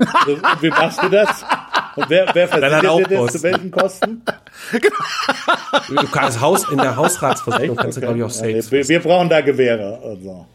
Äh, noch eine Frage dazu. Könnten wir denn, könnten wir nicht das Inflationsziel auf Null setzen, äh, das Wachstum bei Null belassen und äh, dann reicht das für, was wir heute für die Rente zurückgelegt haben, das Geld. Gut, da haben wir gerade jetzt schon drüber geredet, warum. Ja, ja, nee, aber, aber der andere Punkt, dieses, das ist, das gibt ja so diese, äh, tatsächlich auch Diskussionen, das ist ja diese Degrowth-Bewegung, so, als ob wir irgendwie anordnen könnten, dass das Wachstum bei Null ist. Also man, natürlich kann man durch komplizierte, vielleicht auch relativ unfreiheitliche politische Maßnahmen irgendwie anordnen, dass wir genau Null real wachsen. Ähm, aber aber so als wirtschaftspolitisches Ziel äh, ist das eher fraglich. Äh, jedenfalls dann, wenn die Kosten des Wachstums, wie zum Beispiel Klimaverschmutzung, gescheit eingepreist sind, ist es natürlich, ist Wachstum entsteht natürlich organisch. Also das ist auch nicht was, was man jetzt so unbedingt äh, steuern kann und auch nicht klar. Wie würde man es steuern, wenn man es steuern wollte? Ich kann dir die Ökonomie ruinieren. Also ich kann. Ich, ich, Darum ich, geht's mir ich nicht. setz- Mir geht's einfach nur darum. Ich setze dir die Steuern auf. Se- Setz mal, setz mal alle Einkommenssteuern auf 90% Wie Prozent. viel Wachstum wir noch haben, ja. Ja. So. Das heißt, du würdest über die Steuern würde man das machen. Also die. Beispiel, ja, das war eine Möglichkeit. Ja. Oder Regulierung an. Du, du, du machst halt Genehmigungsverfahren unendlich, ja. Du, du, Ja, aber auch das kannst du, das, das, das, das, das skaliert ja nicht. Dann, dann erfinde ich morgen irgendwas total Geiles, ja, und habe dann in dem in dem Sektor ja, Wachstum. gesamtwirtschaftlich. Und eigentlich dürfte ich das nicht haben. Und, Gesamtwirtschaftlich Ja, ja, aber dann. Klar, ein bisschen kriegst du immer irgendwo, aber dann wird's, die Wirtschaft würde erst mal kollabieren. Äh, Im Durchschnitt. ich muss mal mit so einem Degrowth-Menschen sprechen, wie die sich das vorstellen. Finde ich ganz interessant. So, jetzt aber. Mindestlohn war eigentlich eins der Themen, über das wir reden wollten. Ja, Wollen wir noch klar, oder wollen wir ja. nächste Sendung machen? Wir. Nee, lass nur noch mal. Alles klar. Muss ein bisschen schneiden. Ja, Muss ich sowieso. Der Mindestlohn. Ähm, Im Juli werden wir, äh, was habe ich gesagt? Im Juli werden wir 10,45 Euro bekommen. Das ist schon beschlossen. Im Oktober, da wünscht sich zumindest die Ampel äh, ab Oktober, dass wir 12 Euro Mindestlohn haben. Ähm, das wäre dann ein Geld, von dem man äh, ja tatsächlich doch ganz okay leben kann. Naja, ganz okay. Ja, Dass du am Monatsende vielleicht noch ein 20er Naja, hast, wobei, wir dürfen nicht vergessen, die Inflation hat das zum Teil, das war sozusagen vor Corona, war das irgendwie ein Ziel, weil man sich da irgendwie so als, als Living Wage das äh, vorgestellt hat, die 12 Euro. Aber ich meine, das ist natürlich real deutlich schon ein bisschen weniger geworden, darf man nicht vergessen. Also, Ja, 5%, ne? äh, das macht ihn einerseits natürlich, das macht ihn einerseits vermutlich weniger gefährlich, ja, weil eben real ist das gar nicht mehr so viel, wie es, mal- wie es mal aussah. Warum sollte der gefährlich sein? Ja, genau, das, darüber, darüber wollen wir reden. Ähm, ähm, Pot- so, das Gefährlichkeitspotenzial ist dadurch reduziert, weil es eben real nicht derselbe Anstieg ist. Das ist die eine Sache. Auf der anderen Seite ist er eben konterkariert natürlich die Inflation ein bisschen das, was äh, äh, wa- warum man so einen äh, Mindestlohn an, äh, anhebt, nämlich um Dann haben wir halt 12,08 Euro. Gut, aber lass lass vielleicht einmal ganz kurz einsteigen, sozusagen, was ist das damit, was sozusagen die einfachste ökonomische Überlegung ist zu einem, zu einem Mindestlohn und warum das überhaupt problematisch sein könnte, weil Holger ja gerade sagte, wie, wie sollte das denn überhaupt problematisch sein können? Also du hast, natürlich kannst du dir überlegen, dass zu jedem Lohn, den es irgendwie im Markt gibt, eine bestimmte Menge an Arbeit nachgefragt wird. Ja, also wenn der Lohn besonders hoch ist, dann wird weniger, werden weniger äh, Arbeitskräfte nachgefragt, als wenn der Lohn, Lohn besonders niedrig ist. Wenn ich dieses ganz einfache Bild vom Arbeitsmarkt habe, der genauso ist, funktioniert wie der Markt für Salz oder Erdgas oder Kartoffeln, ja, dann, ähm, äh, dann ist es natürlich so, dass wenn ich einen, einen vorherrschenden Marktpreis habe, ja, das ist irgendwie der Lohn, der halt so gezahlt wird in dem Markt, in dem Arbeitsmarkt. Und äh, ich jetzt äh, politisch verordne, nee, ihr dürft nicht mehr zu diesem niedrigen Preis handeln, sondern ihr dürft nur zu einem höheren Preis handeln. Da wird es mehr Leute geben, die ihre die Arbeit anbieten wollen, relativ zum alten Marktgleichgewicht. Und es gibt weniger Leute, die Arbeit nachfragen. Also entsteht Arbeitslosigkeit. Also das ist so diese ganz, ganz einfache Vorstellung von einem Arbeitsmarkt, ähm, äh, sozusagen, die man ganz einfach entwickeln kann. In der Vorstellung ist ein Mindestlohn entweder niedriger als der Marktpreis, dann hat er überhaupt keine Wirkung, oder er ist höher als ein Marktpreis und dann ist er schlecht. Diese ganz einfache Vorstellung von einem Arbeitsmarkt ist natürlich eine, ähm, eine, eine, eine dramatische Verkürzung. Es sei denn, Christian, man nimmt irgendwie an, dass die Arbeitsnachfrage sehr unelastisch ist. Ja, aber dann äh, Das wäre die Gut, dann, dann wäre der Spezialfall, wenn die perfekt unelastisch ist, ähm, äh, dann, dann ja. Also die, natürlich ist diese Woher kenne ich den Marktpreis der Arbeit? und das ist halt der Preis, zu dem, dem gehandelt wird, wenn der Staat nicht, inter, nicht, nicht interveniert. Jetzt sagst du zu Recht natürlich, äh, schwingt Dann da ist doch drin. 12 Euro, 12 Euro festzulegen, ist doch dann eigentlich nichts anderes als ein Test des Marktpreises. Nee, nee, der Marktpreis, also der Marktpreis ist zu dem Preis, wo momentan gehandelt wird. In dieser einfachsten Vorstellung, ja. Es gibt halt jetzt, es gibt jetzt einen Arbeitsmarkt. Also solange es jetzt einen Arbeitsmarkt gibt, zu dem- solange jetzt auf dem Arbeitsmarkt gehandelt wird und wenn es da äh, Leute gibt, die zu äh, ähm, äh, jetzt neun Euro, was ist der, neun Euro sie- 67 oder so, der äh, 82, 9,82 Euro. Zwei- 9,82 Euro ist der Mindestlohn jetzt, die zu 9,82 Euro Arbeit anbieten und zu 9,82 Euro wird Arbeit nachgefragt. Ja, dann ist der Marktpreis, der ist ja jetzt schon reguliert, der Marktpreis ist dann irgendwo da drunter, in dieser ganz einfachsten Vorstellung von einem Arbeitsmarkt. Ich sage nicht, dass das die richtige Vorstellung ist, verstehe mich nicht falsch. Und natürlich äh, äh, muss ich dann immer überlegen, es gibt sind ja unterschiedliche Leute, Arbeit ist nicht, äh, ne, nicht der eine ist der, das gleiche wie der andere, aber für die Person, die da handelt, für die, die zum Mindestlohn arbeiten, ist der, wäre der Marktpreis irgendwo da drunter. Die einfachste Vorstellung. So, in der Vorstellung ist eigentlich ein Mindestlohn äh, immer schlecht. Also er ist schwach schlecht. Er, entweder macht er nichts oder er führt zu, zu mehr Arbeitslosigkeit. Außer in so einem Spezialfall, wo er halt einfach nur irgendwie umverteilt, weil die Arbeit, Arbeitgeber zu egal welchem Lohn eine bestimmte fixe Menge Arbeit äh, nachfragen.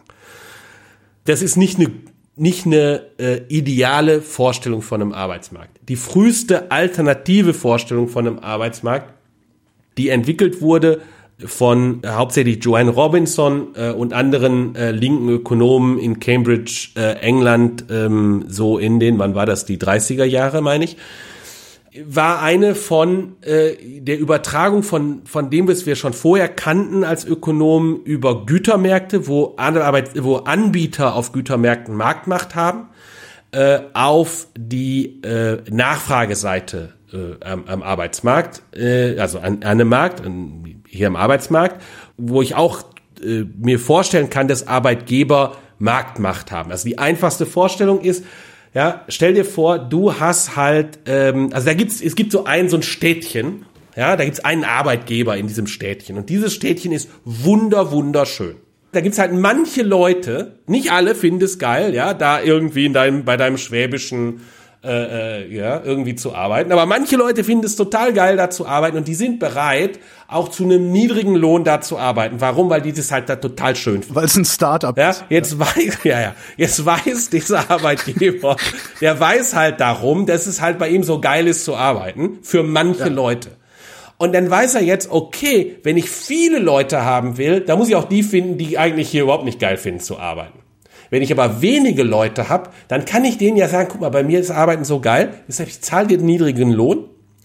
Ja, äh, aber du darfst bei mir arbeiten und hier ist ja super. Und dann gibt's halt auch Leute, die sagen, ja super, finde ich, finde ich döfte, weil hier ist halt so geil zu arbeiten. So, der weiß also jetzt, dass er eine individuelle, ein individuelles Arbeitsangebot für denjenigen als Arbeitgeber hat. Und, und je mehr Leute er haben möchte, desto höhere Löhne muss er bezahlen. Ja? Dann fängt er natürlich an zu überlegen, oh, lass mich mal die Arbeitsnachfrage einschränken. Ich frage gar nicht so viele Leute nach, wie ich jetzt könnte bei dem, was ich produziere und verkaufen kann, sondern ein bisschen weniger, dann zahle ich niedrigere Löhne. Diese Überlegung nennt sich halt Monopsonmacht. Oder wenn es halt viele, äh, also viele, aber nicht sehr, sehr viele Arbeitgeber sind, die sich so ein Pool teilen, dann wären das halt, wäre das halt Oligopsonmacht. Das ist so ähnlich wie Monopolmacht im im äh, Angebot oder Oligopol, wenn es mehrere, aber wenige Anbieter gibt. Ja, diese Überlegung, äh, die kann man auch für, für Arbeitsmärkte äh, treffen. Eine weitere Überlegung äh, ist eine, äh, dass halt nicht, dass halt Arbeitgeber und Arbeitnehmer sich nicht so einfach finden. Da ist, es gibt nicht irgendwie, äh, es gibt halt für bestimmte äh, ähm, äh, Tätigkeiten gibt's natürlich so Spotmärkte, so Straßenstrich, ja aber äh, der typische Arbeitsmarkt sieht ja anders aus. Da muss ich erstmal einen Arbeitnehmer finden, der meine Tätigkeit, die ich als Arbeitgeber ausgefüllt haben möchte, ausfüllen kann. Ich muss einen Arbeitgeber finden als Arbeitnehmer, ähm, äh, der, der mich gerade gut findet. Und das ändert eben auch äh, die Situation am Arbeitsmarkt. Und beide äh, Dinge, äh, sowas wie ein Monopson macht, äh, oder auch Suchmärkte im Arbeitsmarkt führen dazu, dass Mindestlöhne nicht mehr so einfach funktionieren ähm, wie in diesem äh, Econ 101 Modell. Was der, was der Mindestlohn jetzt hier tut, das sollte man jetzt mal sagen. Ja? Genau. Also genau. jetzt Steig doch Beispiel der Monops. Ja, also ein Beispiel der Monopson macht, ist es dann eben so, dass, wie der Christian ja schon gesagt hat, dass von einem Standpunkt, von einem Effizienzstandpunkt aus, also wenn der soziale Planer da jetzt oder so, so, von, der, wenn man von einem sozialen Aspekt da drauf guckt, wobei jetzt muss man mal gucken, wenn, wenn es jetzt wirklich um die um die Schönheit des Schwarzwaldes geht, ist es dann nochmal, ist die Frage, was hier eigentlich effizient heißt.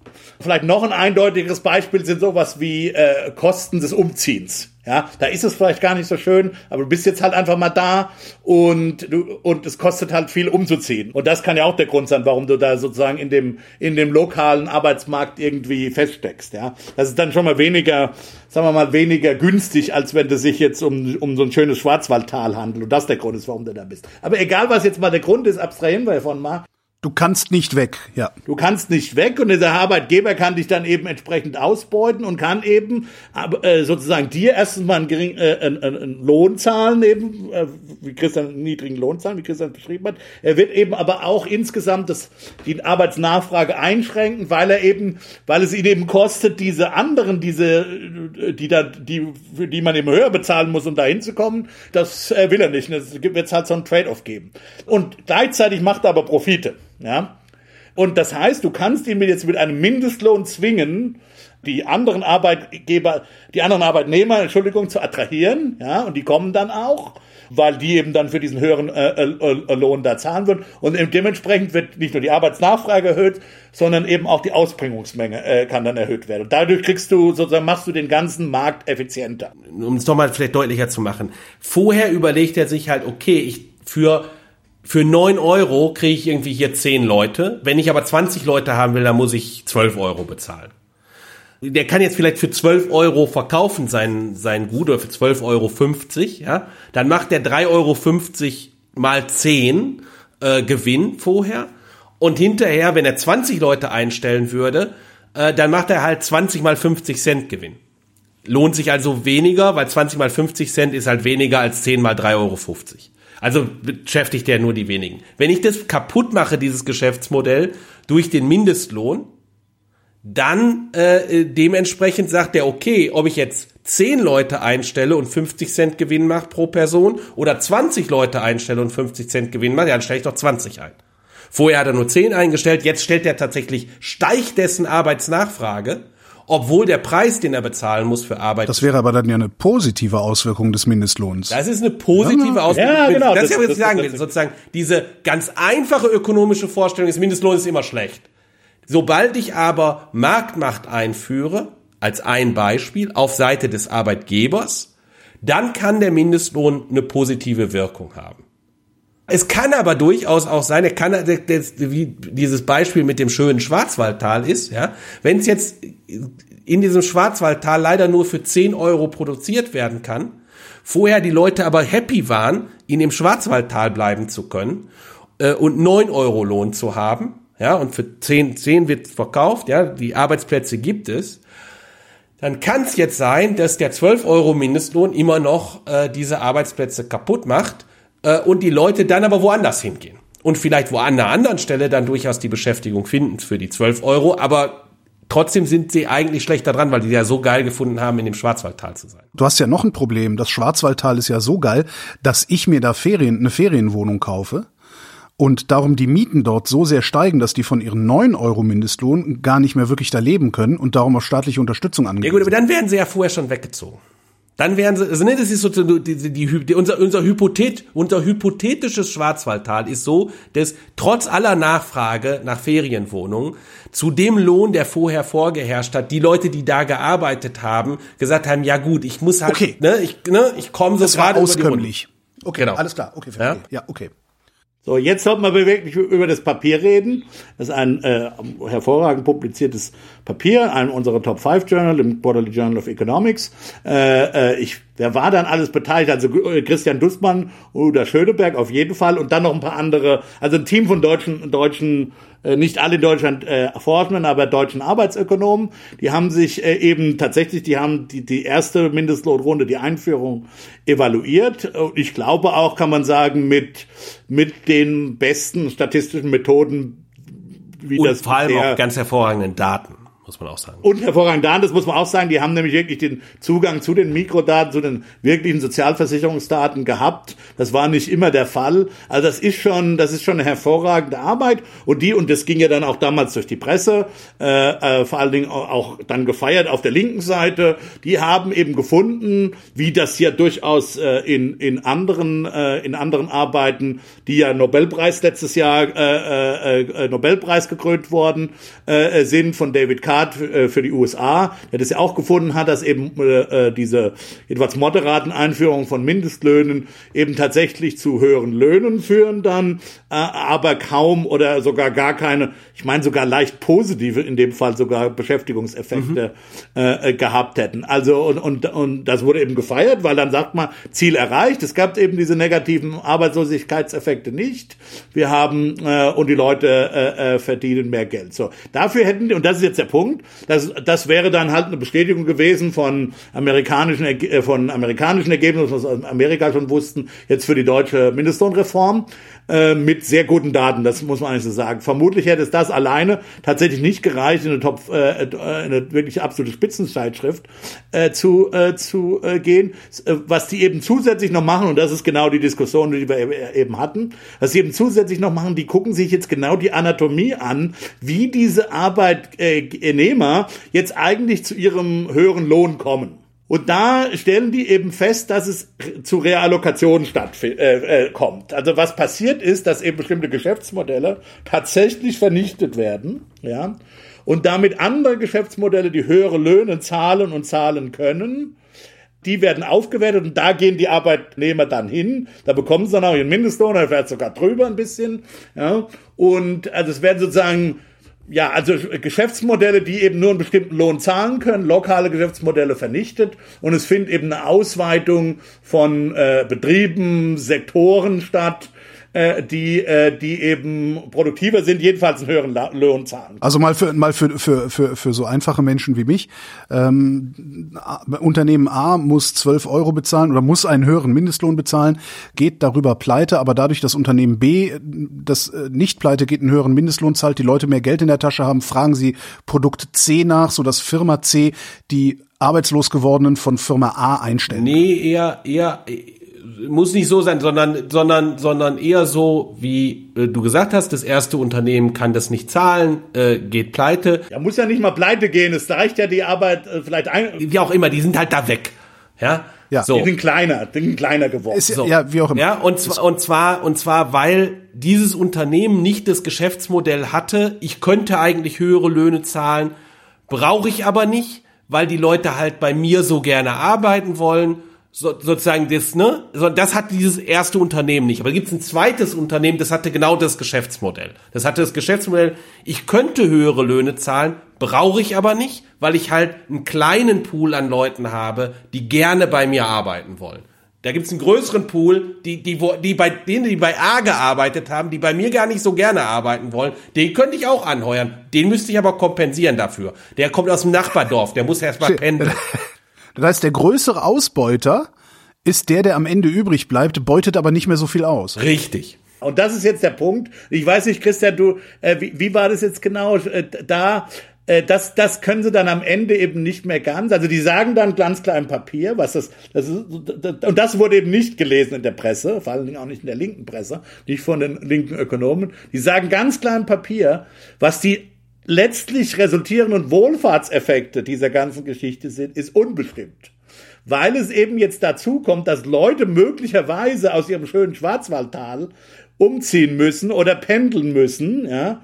Das heißt, der Nettoeffekt des Ganzen im Sinne von Wohlfahrt, obwohl die jetzt einen höheren Lohn verdienen, ja, ähm, es, ist, es kann, kann, durchaus damit aufgewogen werden, dass die eine Stunde länger pendeln müssen, zum Beispiel. Ja, das also das zeigen sie auch, das zeigen sie auch, dass zum Beispiel Pendelzeiten mit der Einführung äh, des Mindestlohns steigen steigen. Also das ist so indirekte Evidenz, dass das möglicherweise, das, das können sie nicht ganz, sagen wir mal, wirklich festnageln, aber es gibt sozusagen indirekte Evidenz, die zumindest das nahelegt, dass diesen Effekt mitgegeben hat. Also Sie argumentieren, dass Sie argumentieren, dass im Schnitt es positiv ist, auch wohlfahrtsmäßig für die Leute, wenn man selbst diese, diese, diesen verlorenen Nutzen am Lieblingsarbeitgeber zu arbeiten, äh, beim Lieblingsarbeitgeber zu arbeiten, wenn man den mit berücksichtigt. Aber das ist loser. Aber das ist das loser. loser ähm, äh, aber sie sagen, dass die Daten legen nahe, dass das so ist. Aber sie sagen auch, es gibt einige Leute, es gibt auch Leute, die verlieren, obwohl sie nicht arbeitslos werden. Was man daraus eben lernen kann,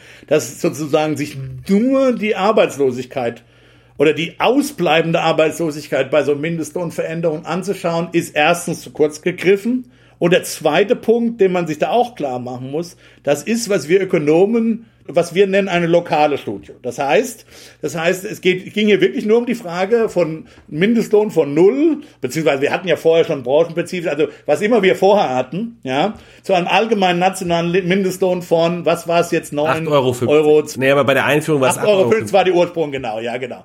Das, das, das war die Untersuchung. Das, das, das heißt noch nicht, dass eine Erhöhung von jetzt auf 10,45 Euro und dann auf 12 Euro genau die gleichen Effekte wohlfahrts- oder beschäftigungsmäßig hätte wie die andere. Weil offensichtlich es ist klar, dass es in dieser Beziehung irgendwann eine Nicht-Linearität gibt, beziehungsweise eine Nicht-Monotonizität. Das heißt, irgendwann... Irgendwann kippt das, ja. Irgendwann kippt das, wenn der Eurolohn 75 Euro ist, wenn der Mindestlohn 75 Euro ist, ist völlig klar, dass Beschäftigung abgebaut wird, beziehungsweise natürlich in Realität eine massive Schwarzarbeit bekommen.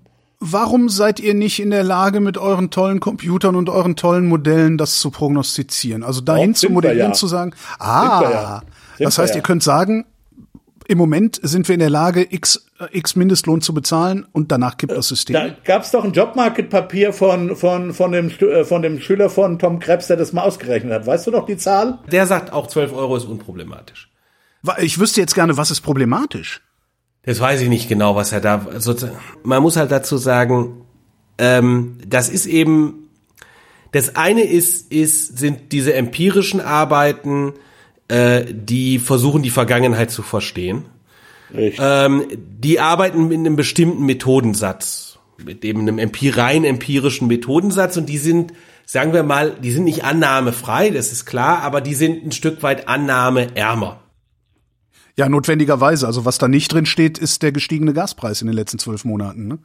Der dann möglicherweise sich auch wieder auf Migrationsbewegungen im Arbeitsmarkt. Ja, alles richtig, aber die sind eben auch von ihrer Struktur her, was sie an der an ökonomischer Struktur unterstellen, sind sie eben auch annahmeärmer. Das ist so wie, wenn ich über die Pandemie nachdenke, was ist denn in den letzten Monaten passiert, ist es halt eine ganz andere Nummer, als zu sagen, was passiert denn in den nächsten paar Monaten. Und da haben wir gute Vorhersagen gesehen, da haben wir schlechte Vorhersagen gesehen. Und äh, das hat halt was damit auch zu tun, wie gut das Modell ist, wie gut die Theorie ist, die dahinter steckt und was die alles mit, mit berücksichtigt. Die Frage zum Beispiel, ähm, ob jetzt ähm, äh, mein Verhaltensmodell unterstellt, äh, dass die Leute sich so verhalten wie Rinder, ja, äh, äh, oder dass die Leute halt vorausschauend sind, wenn ich über Pandemien nachdenke, dann macht das einen Unterschied. Ja, wenn die Leute, wie die Leute reagieren auf äh, Infektionsrisiken, da sind wir jetzt so drin geschult, die sagen, deshalb bleibe ich in diesem in diesem Modellbeispiel. Mhm. So so ist es auch bei ökonomischen Modellen natürlich. Ich habe ein, ein statistisches Modell, mit dem ich ganz gut die Vergangenheit greifen kann. Wenn ich in die Zukunft gucken will, dann brauche ich ein strukturelles ökonomisches Modell in dem ich das machen kann. Notwendigerweise wird dieses Modell immer Elemente der Realität ausblenden. Die Frage ist, welche. So, und äh, insofern steckt mit den Annahmen, die ich da reinstecke, lege ich eben auch ein Stück weit fest, ähm, was rauskommt. Nicht im Sinne von, ich weiß es schon vorher, sondern das ist eine komplizierte Maschinerie und zu durchblicken, an welcher Schraube ich wie drehe und dann ändert sich das Ergebnis, das ist schwierig. Da kann ich auch nicht ein statistisch gutes Konfidenzintervall äh, äh, angeben. Ich kann natürlich äh, irgendwie besianisch über die Welt nachdenken, wenn ich glaube, ich irgendwie die Parameter des Modells sind Zufallsvariablen. wissen? Ja ähm, 13, äh, 13 Euro. Wenn ich das, ich habe hier jetzt vor mir liegen, können das dann auch in die Show Notes tun. Ja. Das übrigens sollten wir mal sagen, ist ein Doktorand, sehr guter Doktorand von von Tom Krebs gewesen aus Mannheim. Moritz Drechsel Grauer ist der, ein starker junger Ökonom, der das mal für Deutschland ausgerechnet hat. Der sagt also im Abstrakt sagt er tatsächlich äh, 60 bis zu einem Niveau, wenn der Mindestlohn bei 60 Prozent des Medianlohnes ist, muss man das wiederum nachgucken, aber wenn ich die Einladung kurz richtig überflogen habe, liegt das äh, bei 13 Euro. Das kann sich jetzt durch die Inflation ein bisschen geändert haben, ähm, natürlich, ähm, aber ähm, ja, bei, äh, das ist das ist, was diese Studie sagt. Bis 13 Euro ist es beschäftigungsmäßig harmlos. Ab dann, wenn du darüber hinaus erhöhst, geht's bergab. So, das aber das zum Beispiel wird ja nahelegen schon, dass wir in manchen Regionen mit der Mindestlohnerhöhung auf 12 Euro durchaus in diese Größenordnungen kommen. Also wir haben, wir haben über die Bundesrepublik im Schnitt ist es so, dass 12 Euro, jedenfalls im letzten Jahr, äh, etwa 30 Prozent äh, der Löhne, die unteren 30 Prozent der Löhne waren. Wenn ich in bestimmte Regionen ähm, in Ostdeutschland oder auch in Schleswig-Holstein oder auch, äh, weiß ich nicht, bestimmte äh, in der Eifel oder irgendwie in, in Recklinghausen oder so gucke, dann äh, bin ich da vielleicht durchaus bei größeren äh, Prozentsätzen. Und dann ist es nicht ganz klar, dass das dann überall noch harmlos ist. Aber natürlich kann man dann sagen, in, im Rahmen von, von dem, was wir vorhin gesagt haben, soll die Leute halt aus der Eifel abhauen. Oder aus Recklinghausen. Aber das ist natürlich was, das, das ist, das wäre sehr amerikanisch, ne? Da sind die Menschen mobiler. Ähm, die Deutschen sind halt nicht so mobil. Ja, aber das ist halt, was ich, das ist natürlich, das ist, was du mitdenken musst. Das ist halt ein Teil des Effektes des Mindestlohns. Wenn du dich da, also wenn du dann sagst, super, Mindestlohn macht überhaupt nicht Arbeitsplätze kaputt, die Leute gehen nur woanders hin, äh, dann heißt es halt im Extremfall, ja, die gehen halt aus der Eifel weg. Ja, oder es heißt im Extremfall, sie gehen halt nicht aus der Eifel weg, sondern du hast dann so was äh, riesige riesige Regionen voller Arbeitslosigkeit, wo die Leute trotzdem an der Scholle kleben. Ne? Die hast du ja nicht. Die, die sagen ja, die sagen ja, der Punkt ist klar. Du, das ist ja der Standardeffekt, den sozusagen die die Ordo-liberalen Ökonomen immer befürchtet haben. Ja, Hans Werner sehen, was er sieht, Mindestlohn, Arbeitslosigkeit. Okay, das ist der Standardeffekt. Jetzt ist, was wir ja sagen ist, selbst wenn du diese negativen Arbeitslosigkeitseffekte nicht hast, wie, wie werden die verhindert? Die werden verhindert durch, was wir Ökonomen Reallokation nennen. Das ist eine Art von Produktivitätspeitsche, so kann man es auch vielleicht ähm, auf ähm, Produktivitätspeitsche. Ja, also diese Idee, dass du, dass du sozusagen das äh, mit durch diesen Mindestlohn wirklich nur produktivere Geschäftsmodelle überleben, ja, ja, die das eben zahlen können, die dann auch ausgeweitet werden und die eben diese frei werdenden Arbeitnehmer auffangen und so so scheint also das ist ja jetzt relativ Eindeutig ist es nie, aber das ist gut bestätigt, das haben wir jetzt gesehen. Aber der Punkt ist, selbst wenn du, wenn du also so denkst und sagst, Ziel ist im Grunde genommen erreicht, wir haben den Leuten einen höheren Lohn gegeben, ja, äh, wir haben die Arbeitslosigkeit verhindert, muss man trotzdem fragen, ja, warum sind die eigentlich nicht vorher schon in die Stadt gezogen? Das hatte ja vermutlich Gründe, ja. Das kann sein, dass es sich da um Friktion handelt, um Umziehskosten und die Leute, ähm, die Leute, man zwingt die Leute jetzt äh, zu ihrem Glück, aber es hat durchaus ein gewisse, ja, Art von, wie, du, wie ich gesagt habe, das ist eine Produktivitätspeitsche, die eben auch bedeutet, dass Leute mobiler werden müssen, möglicherweise. Und das wird halt dann immer nie dazu gesagt. Wenn die Sollbruchstelle jetzt im Moment bei 13 Euro liegt und ich jetzt aus politischen Gründen, weil ich ein netter Mensch, ich bin jetzt ein netter Mensch, ja, also ich bin ein total netter Mensch und ich sage jetzt, nee, ich will, dass ihr alle 17 Euro verdient welche ökonomischen Parameter müsste ich mir dann angucken, um zu sehen, dass 17 Euro in Ordnung sind? Hängt das am BIP? Hängt das an, an, an irgendwas anderem? Also versteht ihr, wie ich meine? Also beim heutigen BIP sind 13 Euro in Ordnung. Äh, 10% Wachstum im BIP, also können wir äh, 13 Euro. Äh, drei, äh, drei, so, klar. Weißt du, ja, wie ich meine? Also natürlich, also, natürlich der Mindestlohn, der Mindestlohn äh, sollte, also normalerweise, also natürlich gibt's Veränderungen in der Welt und so, aber wenn sich jetzt nichts großartig ändert, sondern einfach die Ökonomie nur wächst, ja, ohne irgendwelche größeren Strukturbrüche und die Ökonomie wächst nominal um zehn Prozent, dann ist auch der unproblematische Mindestlohn steigt dann auch um zehn Prozent. Deshalb sagt ja auch dieses Papier, der ist bei 60 Prozent des Medianlohns. Ja, äh, wenn der halt steigt, steigt auch der unproblematische. Ja gut, Christian, es ist ja, es muss, die Ökonomie muss nicht muss nicht nur nominal wachsen, die, wenn die Ökonomie real dadurch wächst, dass wir alle einfach produktiver werden, ja, klar, dann kannst du auch den Mindestlohn entsprechend. Ja, aber auch äh, wenn, der, wenn einfach die Inflation da ist, dann kannst du auch den nominalen ja, Mindestlohn. Dann kannst du den nominalen Mindestlohn. Deshalb sage ich ja, das nominale Wachstum, was das reale ist. Das, das, das, heißt, das heißt, wenn ich jetzt, äh, ich, ich als freundlicher Politiker, der 17 Euro zahlen würde oder wollen würde, der das angemessen findet, müsste halt so lange auf mein Wirtschaftswachstum gucken, bis das Wirtschaftswachstum an diese 17 Euro sozusagen rangewachsen ist. Sozusagen. Ja, Bevor ich überhaupt diese Forderungen äußere, weil ich sonst äh, unseriös bin, beziehungsweise von meinen Konkurrenten niedergemacht werde, die sagen, ja, damit äh, machst du die Wirtschaft, wirkst du dann ab. Ja. Okay. Ja, es sei denn, du, du bist halt äh, ich meine, man, man darf ja nicht über, man darf ja nicht überlegen. Also politisch sollte man schon noch mal äh, vielleicht auch sagen, wie äh, wie, der, wie der eigentlich begründet wird. Der, der Heil und der Scholz haben sich ja bisher nie hingestellt und haben gesagt, ja, John Robinson, das ist ein Effizienzproblem. Ja, wir, wir lösen, wie, wie Christian jetzt das äh, geschildert hat, übrigens auch in Suchmärkten, denke ich, kannst du mit Mindestlohn ähm, ja sozusagen Verhandlungsmacht umverteilen ein bisschen in, in, in bestimmten Lohnbereichen. Auch das könnte man, das ist dann weniger ein Effizienzargument, aber da, zumindest kannst du damit, ist damit auch nichts zerstört. Ja, ähm, ähm, also das sind alles Dinge, wir haben jetzt sehr Effizienzargumente gemacht, wie das Ökonomen eben das machen. So wird es ja in der Politik ja aber nicht begründet. Ja, der, ich habe den Scholz noch nie gehört zu sagen, wir müssen hier Monopsonmacht bekämpfen oder sowas, sondern diese, die sehen das ja als sozial, die sehen das ja als sozialpolitische Maßnahme an. Ja, so, ja, ja zu so Recht, zu Recht. Aber der, der wird ja auch trotzdem nicht so dämlich sein und 15 Euro fordern, wenn er sich von äh, äh, Drechsel Grau ausrechnen lassen kann, dass 15 Euro ein Problem sind.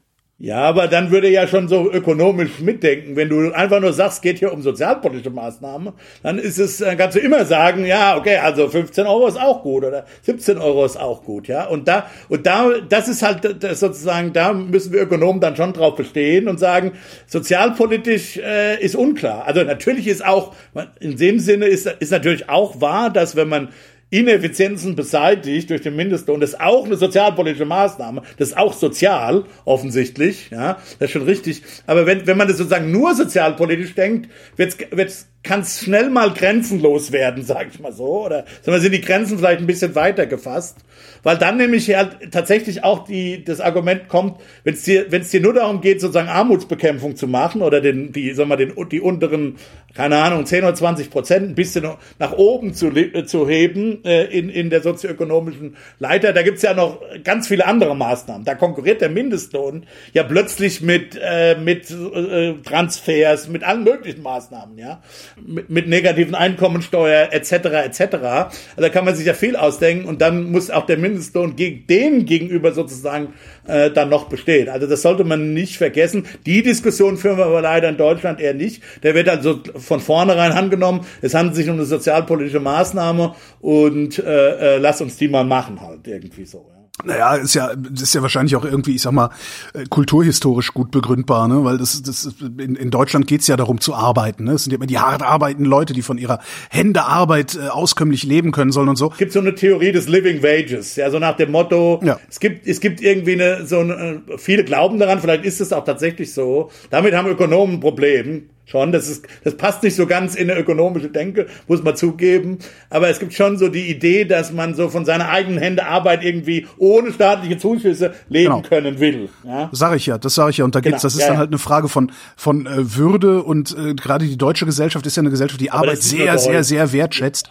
Das ähm, ist nicht nur in Deutsch, deswegen hast du den Gut, aber ich lebe halt hier. Ja, ja, ja, aber du hast ja in angelsächsischen Ländern hattest du ja viel früher Mindestlöhne, ja. Und das ist, die werden genauso begründet. Mhm. Das eben, das, es geht um die Würde des Menschen. Also genau, du willst nicht zum genau. Staat betteln, sondern Richtig. du willst, dass äh, du Rahmenbedingungen hast, die, die dich des Bettelns äh, äh, entheben. Ja, ja, genau. genau.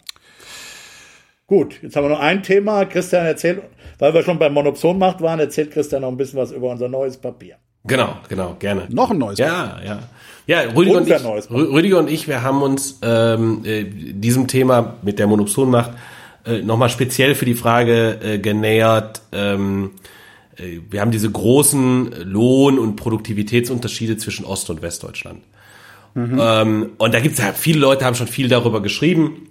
Ähm, ich glaube, die Frage ist noch nicht letztlich abschließend geklärt, warum äh, die Produktivitätsunterschiede so groß sind. Aber so groß geblieben sind, das ist ja das Rätsel geblieben. Ja, also wir haben irgendwie Anfang der 90er Jahre einen, äh, einen, einen drastischen Anstieg äh, der Produktivität in Ostdeutschland gehabt. Aber 1995 war im Grunde genommen mit dem Konvergenzprozess, sozusagen die blühenden Landschaften in Ostdeutschland zu schaffen, äh, war dann relativ schnell Schluss. Äh, und seitdem ähm, ist die Produktivität und die Löhne, ähm, das ist alles so 30 Prozent, 25 Prozent unterhalb des westdeutschen Niveaus. Äh, und im Grunde genommen ist die Bewegung parallel. Äh, wir haben so ein bisschen äh, nochmal so eine leichte Annäherungswelle gehabt ähm, nach den Hartz-IV-Reformen und dann nochmal ein bisschen tatsächlich mit der Einführung des Mindestlohns. Ähm, haben wir auch nochmal so ein bisschen äh, so eine Annäherung gehabt, äh, Ostdeutschland zu Westdeutschland. Das schreiben übrigens auch äh, Dustmann und, und Co-Autoren, dass der, der Mindestlohn insbesondere Ostdeutschland geholfen hat, wo der besonders stark Klar. gebunden Ja, was nicht klar ist, ne? Es hätte auch Ostdeutschland besonders stark schaden können. Das war äh, im Grunde genommen die Erwartung vorher. Aber gegeben, dass er geholfen hat. So.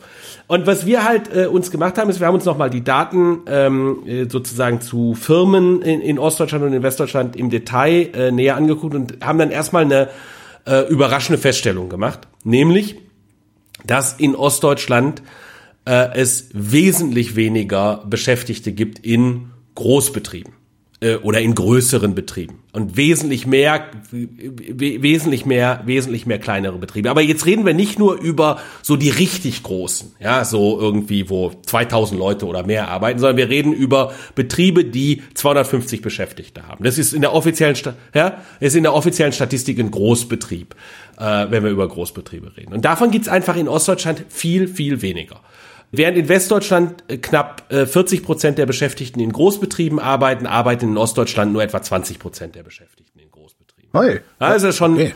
ähm, äh, also um genau zu sein, 39 Prozent und ja. 21 Prozent, aber so, und äh, jetzt haben wir uns das nochmal weiter im Detail angeguckt und man stellt fest, das ist überhaupt nicht in jeder Industrie gleich groß der Unterschied, aber was man feststellt, in den Industrien, wo besonders viele Großbetriebe fehlen, ist es auch so, dass die Produktivität äh, besonders viel niedriger ist in diesen Industrien in Ostdeutschland relativ zu Westdeutschland. Also es gibt irgendwie einen systematischen Zusammenhang zwischen fehlenden Großbetrieben äh, und fehlender Produktivität. Bezogen auf Regionen, also fehlender Großbetriebe in der Region oder im, im Be Betriebe in Ost in, in Ostdeutschland relativ zu Westdeutschland über Industrien. Also über, okay, über Industrien, okay. Ja, also du guckst irgendwie die metallverarbeitende Industrie an in Westdeutschland, die hat einen besonders hohen Anteil an Großbetrieben relativ zu der metallverarbeitenden Industrie in Ostdeutschland. Und du stellst auch fest, die metallverarbeitende Industrie in Westdeutschland ist viel, viel produktiver als die ostdeutsche Metallverarbeitung. Okay, daraus leite ich ab, Großbetriebe sind produktiver als kleine Betriebe. Also zum Beispiel, ja, oder äh, genau, oder oder Betriebe, die sehr produktiv sind, werden normalerweise groß. Okay, stimmt, so rum geht's auch, ja. Und dann haben wir uns noch was weiteres angeschaut, nämlich äh, wie viel Lohnprämie zahlt denn ein Großbetrieb relativ zu einem Kleinbetrieb in Ostdeutschland? Lohnprämie? Lohnprämie im Sinne von Großbetriebe, das wissen wir überall auf der Welt, zahlen typischerweise höhere Löhne als Kleinbetriebe. Die müssen Monopson, ja, die müssen eben mehr Leute attrahieren von weiter weg in einem gewissen Sinne. Und dat, um das machen zu können, müssen sie halt höhere Löhne. Ah, und die, die Differenz nennst du Prämie. Und die, die Differenz nicht, nicht Prämie, Prämie, Lohnprämie dafür, wie viel, dass, dass ich größer bin als Betrieb. Okay. Zusatz. Wie, wie viel mehr muss ich zahlen als der kleine Betrieb? Wie viel mehr muss ich zahlen als ein kleiner Betrieb? So, äh? Und im Osten ist es besonders steil, diese Beziehung. Du musst im Osten echt viel mehr bezahlen, um zu wachsen, um, zu, um groß zu werden. Und dann schauen wir uns das äh, an in einem Modellrahmen und fragen uns, welche Auswirkungen hat das denn eigentlich auf die, Aus äh, auf, äh, die Entscheidungen von Unternehmen, überhaupt groß werden zu wollen. Was wir auch in Daten finden, ist, dass Ostdeutsch, also wir können dann auch das wieder über die Industrien und, uns angucken. Und nicht in allen Industrien sind diese äh, Größenprämien in Ostdeutschland viel größer als in Westdeutschland. Aber in den Industrien, wo die Größenprämien besonders groß sind, in Ostdeutschland relativ zu Westdeutschland. In den Industrien fehlen besonders viele Großbetriebe in Ostdeutschland. Außerdem, in diesen Industrien wird auch besonders wenig für Marketing ausgegeben. Ja, also wird besonders wenig investiert darin, Kundennetzwerke äh, äh aufzubauen es sind halt in den Industrien, wo ich besonders viel Prämie dafür bezahlen muss, groß zu werden, habe ich kein Interesse daran, groß zu werden. Wahrscheinlich hast du noch nicht mal Geld, um das anzuschieben, groß zu werden, sonst würdest du ja auch mehr Werbung machen. Ja, das weiß ich okay. nicht. Das, sondern du hast halt ein Interesse, also du weißt, wenn du groß wirst, dann musst du plötzlich viel höhere Löhne zahlen. Also betreibe ich doch mal lieber äh, äh, ein Geschäftsmodell, wo ich niedrige Löhne zahle, aber auch nicht so viele Kunden habe. Ja? So, äh, etwas übertrieben, ja, der, der typische westdeutsche Bäcker, wenn der gut ist und ein geiles Brot backt, dann überlegt er sich, hey, kann ich nicht mal Kamps werden? Ja. Eine Kette. dann wird er ja? Kamps. Ja. ja. Und er wird dann halt Kamps. So, äh, warum? Er, er muss ja eh relativ hohe Löhne an alle Leute zahlen. Der typische ostdeutsche Bäcker sagt, ja, ist geil, ich kann geile Brot, Brote backen. Überlege ich mir Kamps zu werden? Nee, dann fange ich nämlich an, plötzlich hier meinen Leuten, die für mich arbeiten, richtig hohe Löhne zu zahlen. Lohnt sich nicht. Das ist ein ähnlicher Effekt wie der Mindestlohn. Mhm. In, Im Westdeutschland ist diese Beziehung flacher. Das heißt, auch wenn du schon klein bist, musst du zwar einen hohen Lohn zahlen, das ist genau wie der Mindest, genau wie diese Produktivitätspeitsche, dann kannst du auch eh größer werden. Im Osten ist das nicht der Fall. Und in den Daten ist es halt so, oder in, ne, was wir dann auch feststellen ist, das hat was damit zu tun, dass in Ostdeutschland gewerkschaftliche Organisation ausschließlich in Großbetrieben stattfindet. Also äh, Tarifverträge gibt's in Ostdeutschland im Kern nur in Tendenziell. Ja, Tendenziell. ja, ja, ich übertreibe ja, sicher. bisschen, Dann- ja. dann verstehe ich's äh, auch. In, äh, so, während in, während, in, während in Westdeutschland auch in Kleinbetrieben durchaus äh, nach Tarif bezahlt wird. Warum? Weil gewerkschaftliche Organisation viel breiter verbreitet Mhm. ist. Die Ostdeutschland hatten tendenziell die Nase voll äh, von Gewerkschaften. Äh, äh, Massenorganisationen, ja. von Massenorganisationen 1990 und deshalb sind die massiv alle ausgetreten aus äh, ähm, äh, äh, aus den Gewerkschaften. So und und dann gucken wir uns das Ganze in dem Modellrahmen an äh, und stellen halt das, der Modellrahmen ist für für das was Rüdiger und ich normalerweise machen erstaunlich simpel, weil das ist überhaupt nicht so eine komplizierte dynamische Entscheidung, sondern wir gucken uns nur an, die Firmen entscheiden, sie wollen in den Markt eintreten, sie realisieren eine Produktivität, sie entscheiden sich, wie viel Marketing sie machen äh, und dann stellen sie Leute ein. Und äh, ne, die, dabei überlegen sie die ganze Zeit, scheiße, wenn ich viele Leute einstellen muss, dann muss ich ja die Löhne erhöhen. Und dieses, diesen ganz einfachen Modellrahmen passen wir dann halt auf Ostdeutschland und Westdeutschland an oder genauer gesagt, wir passen ihn zunächst einmal, wir kalibrieren ihn auf Westdeutschland und fragen uns dann, was prognostiziert der dann für Ostdeutschland? Und der prognostiziert für Ostdeutschland exakt die Größenverteilung, die wir, die wir beobachten in, West, in Ostdeutschland. Also äh, der typische Betrieb in Ostdeutschland in den Daten, die wir haben, der schneidet das, die schneiden bei zehn Beschäftigten unten ab ähm, äh, ist in Westdeutschland so 60 ähm, äh, Arbeitnehmer, in Ostdeutschland 45 Arbeitnehmer. Ja, und dann kalibrieren wir auf Westdeutschland, treffen natürlich dann per Konstruktion die 60 Arbeitnehmer. Und dann unser Modell sagt, nicht 45, sondern 44 Arbeitnehmer sollte der typische Betrieb haben. Also, ne, dieses super simple Modell trifft halt die Daten erstaunlich gut. Ja, dafür, dass das extrem wenig äh, Komplexität hat. Und mit dem Modell können wir dann natürlich auch uns überlegen, wie viel Produktivitätsrückgang gibt es denn durch diese äh, durch diesen Anreiz, den die ähm, äh, den die Unternehmen haben? Und wir stellen fest, äh, dass 10 Prozentpunkte niedrigere Produktivität, also 10 Prozentpunkte von den 25 Prozentpunkten, äh, die die Produktivität in Ostdeutschland niedriger ist, kommen aus diesem Effekt äh, dass es halt für, für Unternehmen in Ostdeutschland sich nicht lohnt zu wachsen, weil sie dann viel höhere Löhne zahlen müssten, äh, weil sie dann plötzlich in Tarifverträgen auftauchen würden. Also weil die Gewerkschaften die kleinen Betriebe so außen vor lassen in, in Ostdeutschland, kann man auch formulieren. Ähm, äh, das schadet der Produktivität äh, von Ostdeutschland. Insofern kann man halt da auch erwarten, Mindestlohn könnte insbesondere an der Stelle natürlich auch helfen, Oder mehr Gewerkschaften in Kleinbetrieben. Ne? Also was du, was du eben willst, ist, dass du halt en- entweder die Gewerkschaften ganz abschaffst oder du willst Gewerkschaften auch, wenn schon, überall haben. Habt ihr da auch, das, es gibt ja auch noch einen, ich sag mal, einen soziologischen Faktor, der Osten ist sehr leer. Würden die überhaupt, wenn diese Betriebe wachsen würden und mehr zahlen wollten und könnten, würden die überhaupt genügend Personal finden? Also strukturell? Wohnen da genug Leute? Also ist die, wie heißt Also wir das? gucken die uns, die wir gucken uns auch ist die groß genug? äh, äh, also das ja, sozusagen, was du, worauf du anspielst, ist natürlich die Dichte, äh, die es da gibt, einfach die Bevölkerungsdichte. Wir gucken uns auch an, ist es ein Unterschied zwischen einfach nur zwischen Stadt und Land?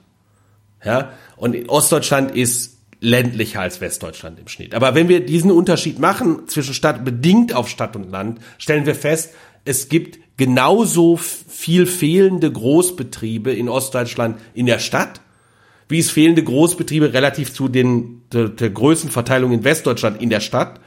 Ja, sieht es genau das genau gleich aus der Unterschied, äh, wenn ich das bedinge auf Land. Ja, wenn ich nur Land in Westdeutschland mit Land in Ostdeutschland vergleiche, finde ich in Ostdeutschland fehlen Großbetriebe. Wenn ich Land, wenn ich Stadt in äh, Ostdeutschland vergleiche mit Stadt in Westdeutschland, finde ich auch, da fehlen Großbetriebe und es sieht genauso aus wie einfach äh, einfach im Durchschnitt. Das ist nicht ein zentrales Problem von Dichte.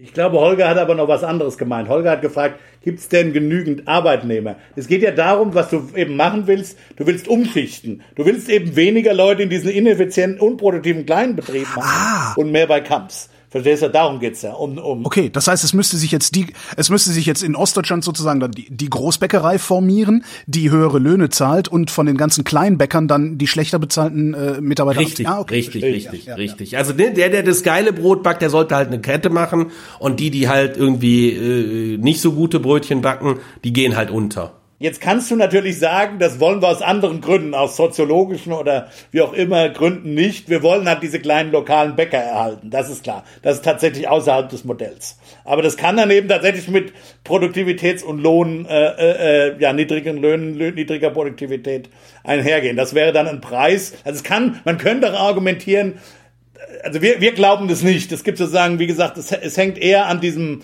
an, an diesem, an dieser Gewerkschaftsgeschichte und, und, und der Monopsongeschichte. Aber es gibt eine, sagen wir, eine Interpretation des Ganzen, wo, die, wo man eben sagt, na ja, gut, der, der, im Osten will man halt diese lokalen Produkte haben von kleinen Leuten. Klar, dann, dann ist das Naja, halt so. aber man will vielleicht auch ordentlich Geld verdienen und sich ein dickeres Auto kaufen und weiß der Geier was. Genau. Ähm, ist das überhaupt ein Problem? Wenn ich mir jetzt überlege, die Lebenshaltungskosten im Osten sind niedriger, dann ist es ja auch okay, wenn die Produktivität was niedriger ist, die Löhne was niedriger sind. Nein, aber das ist das, das die die Produktivität. Also wir gucken uns schon an äh, die die Produktivität relativ zu dem Preisniveau dort. Okay. Ja, also da die 25 Dann ist Prozent sind Problem, nachdem ich das niedrigere Preisniveau abgezogen habe. Okay, okay, okay. Dann ist es ein Problem. Wie lösen wir das? Wir nehmen einen großen Topf Geld und geben dieses Geld Naja, den also- Unternehmen, die gerne wachsen wollen würden, aber nicht genug haben, um die höheren Löhne zu zahlen. Nö, also zum Beispiel, also es gibt unterschiedliche äh, Dinge, die man tun kann, wenn man eben glaubt, das Problem ist, dass die äh, Tarifverträge nicht in nicht selektiv nur in Großbetrieben sind, dann kann ich zum Beispiel politisch darüber nachdenken, dass, dass das ein positiver Effekt ist, wenn ich Tarifverträge als allgemeinverbindlich erkläre. Ja? Äh, dass ich eben diese Selektion damit kaputt mache, damit, dass ich damit Geschäftsmodelle, die halt gezielt Tarifverträge aus, die, die denen ausweichen, ähm, äh, dass ich die aus dem Markt nehme. Eine andere Dimension sind Mindestlöhne. Ja, also natürlich äh, passiert genau dann das, dass Geschäftsmodelle, die darauf basieren, ähm, äh, dass ich eben wenige Leute, die super gerne bei mir arbeiten, relativ schlecht bezahle, die ich halt mit, ne, sozusagen mit dem Kicker bezahle, den man bei mir spielen kann, ähm, äh, dass ich, äh, dass ich diese Geschäftsmodelle halt kaputt mache. Ihr zwei mögt keine Start-ups, das merke ich schon. Jetzt, Nee, äh, also ich habe irgendwie das Gefühl, dass wir zwei in der. New, dass wir zwei Ende der 90er ziemlich viel von der New Economy mitbekommen haben.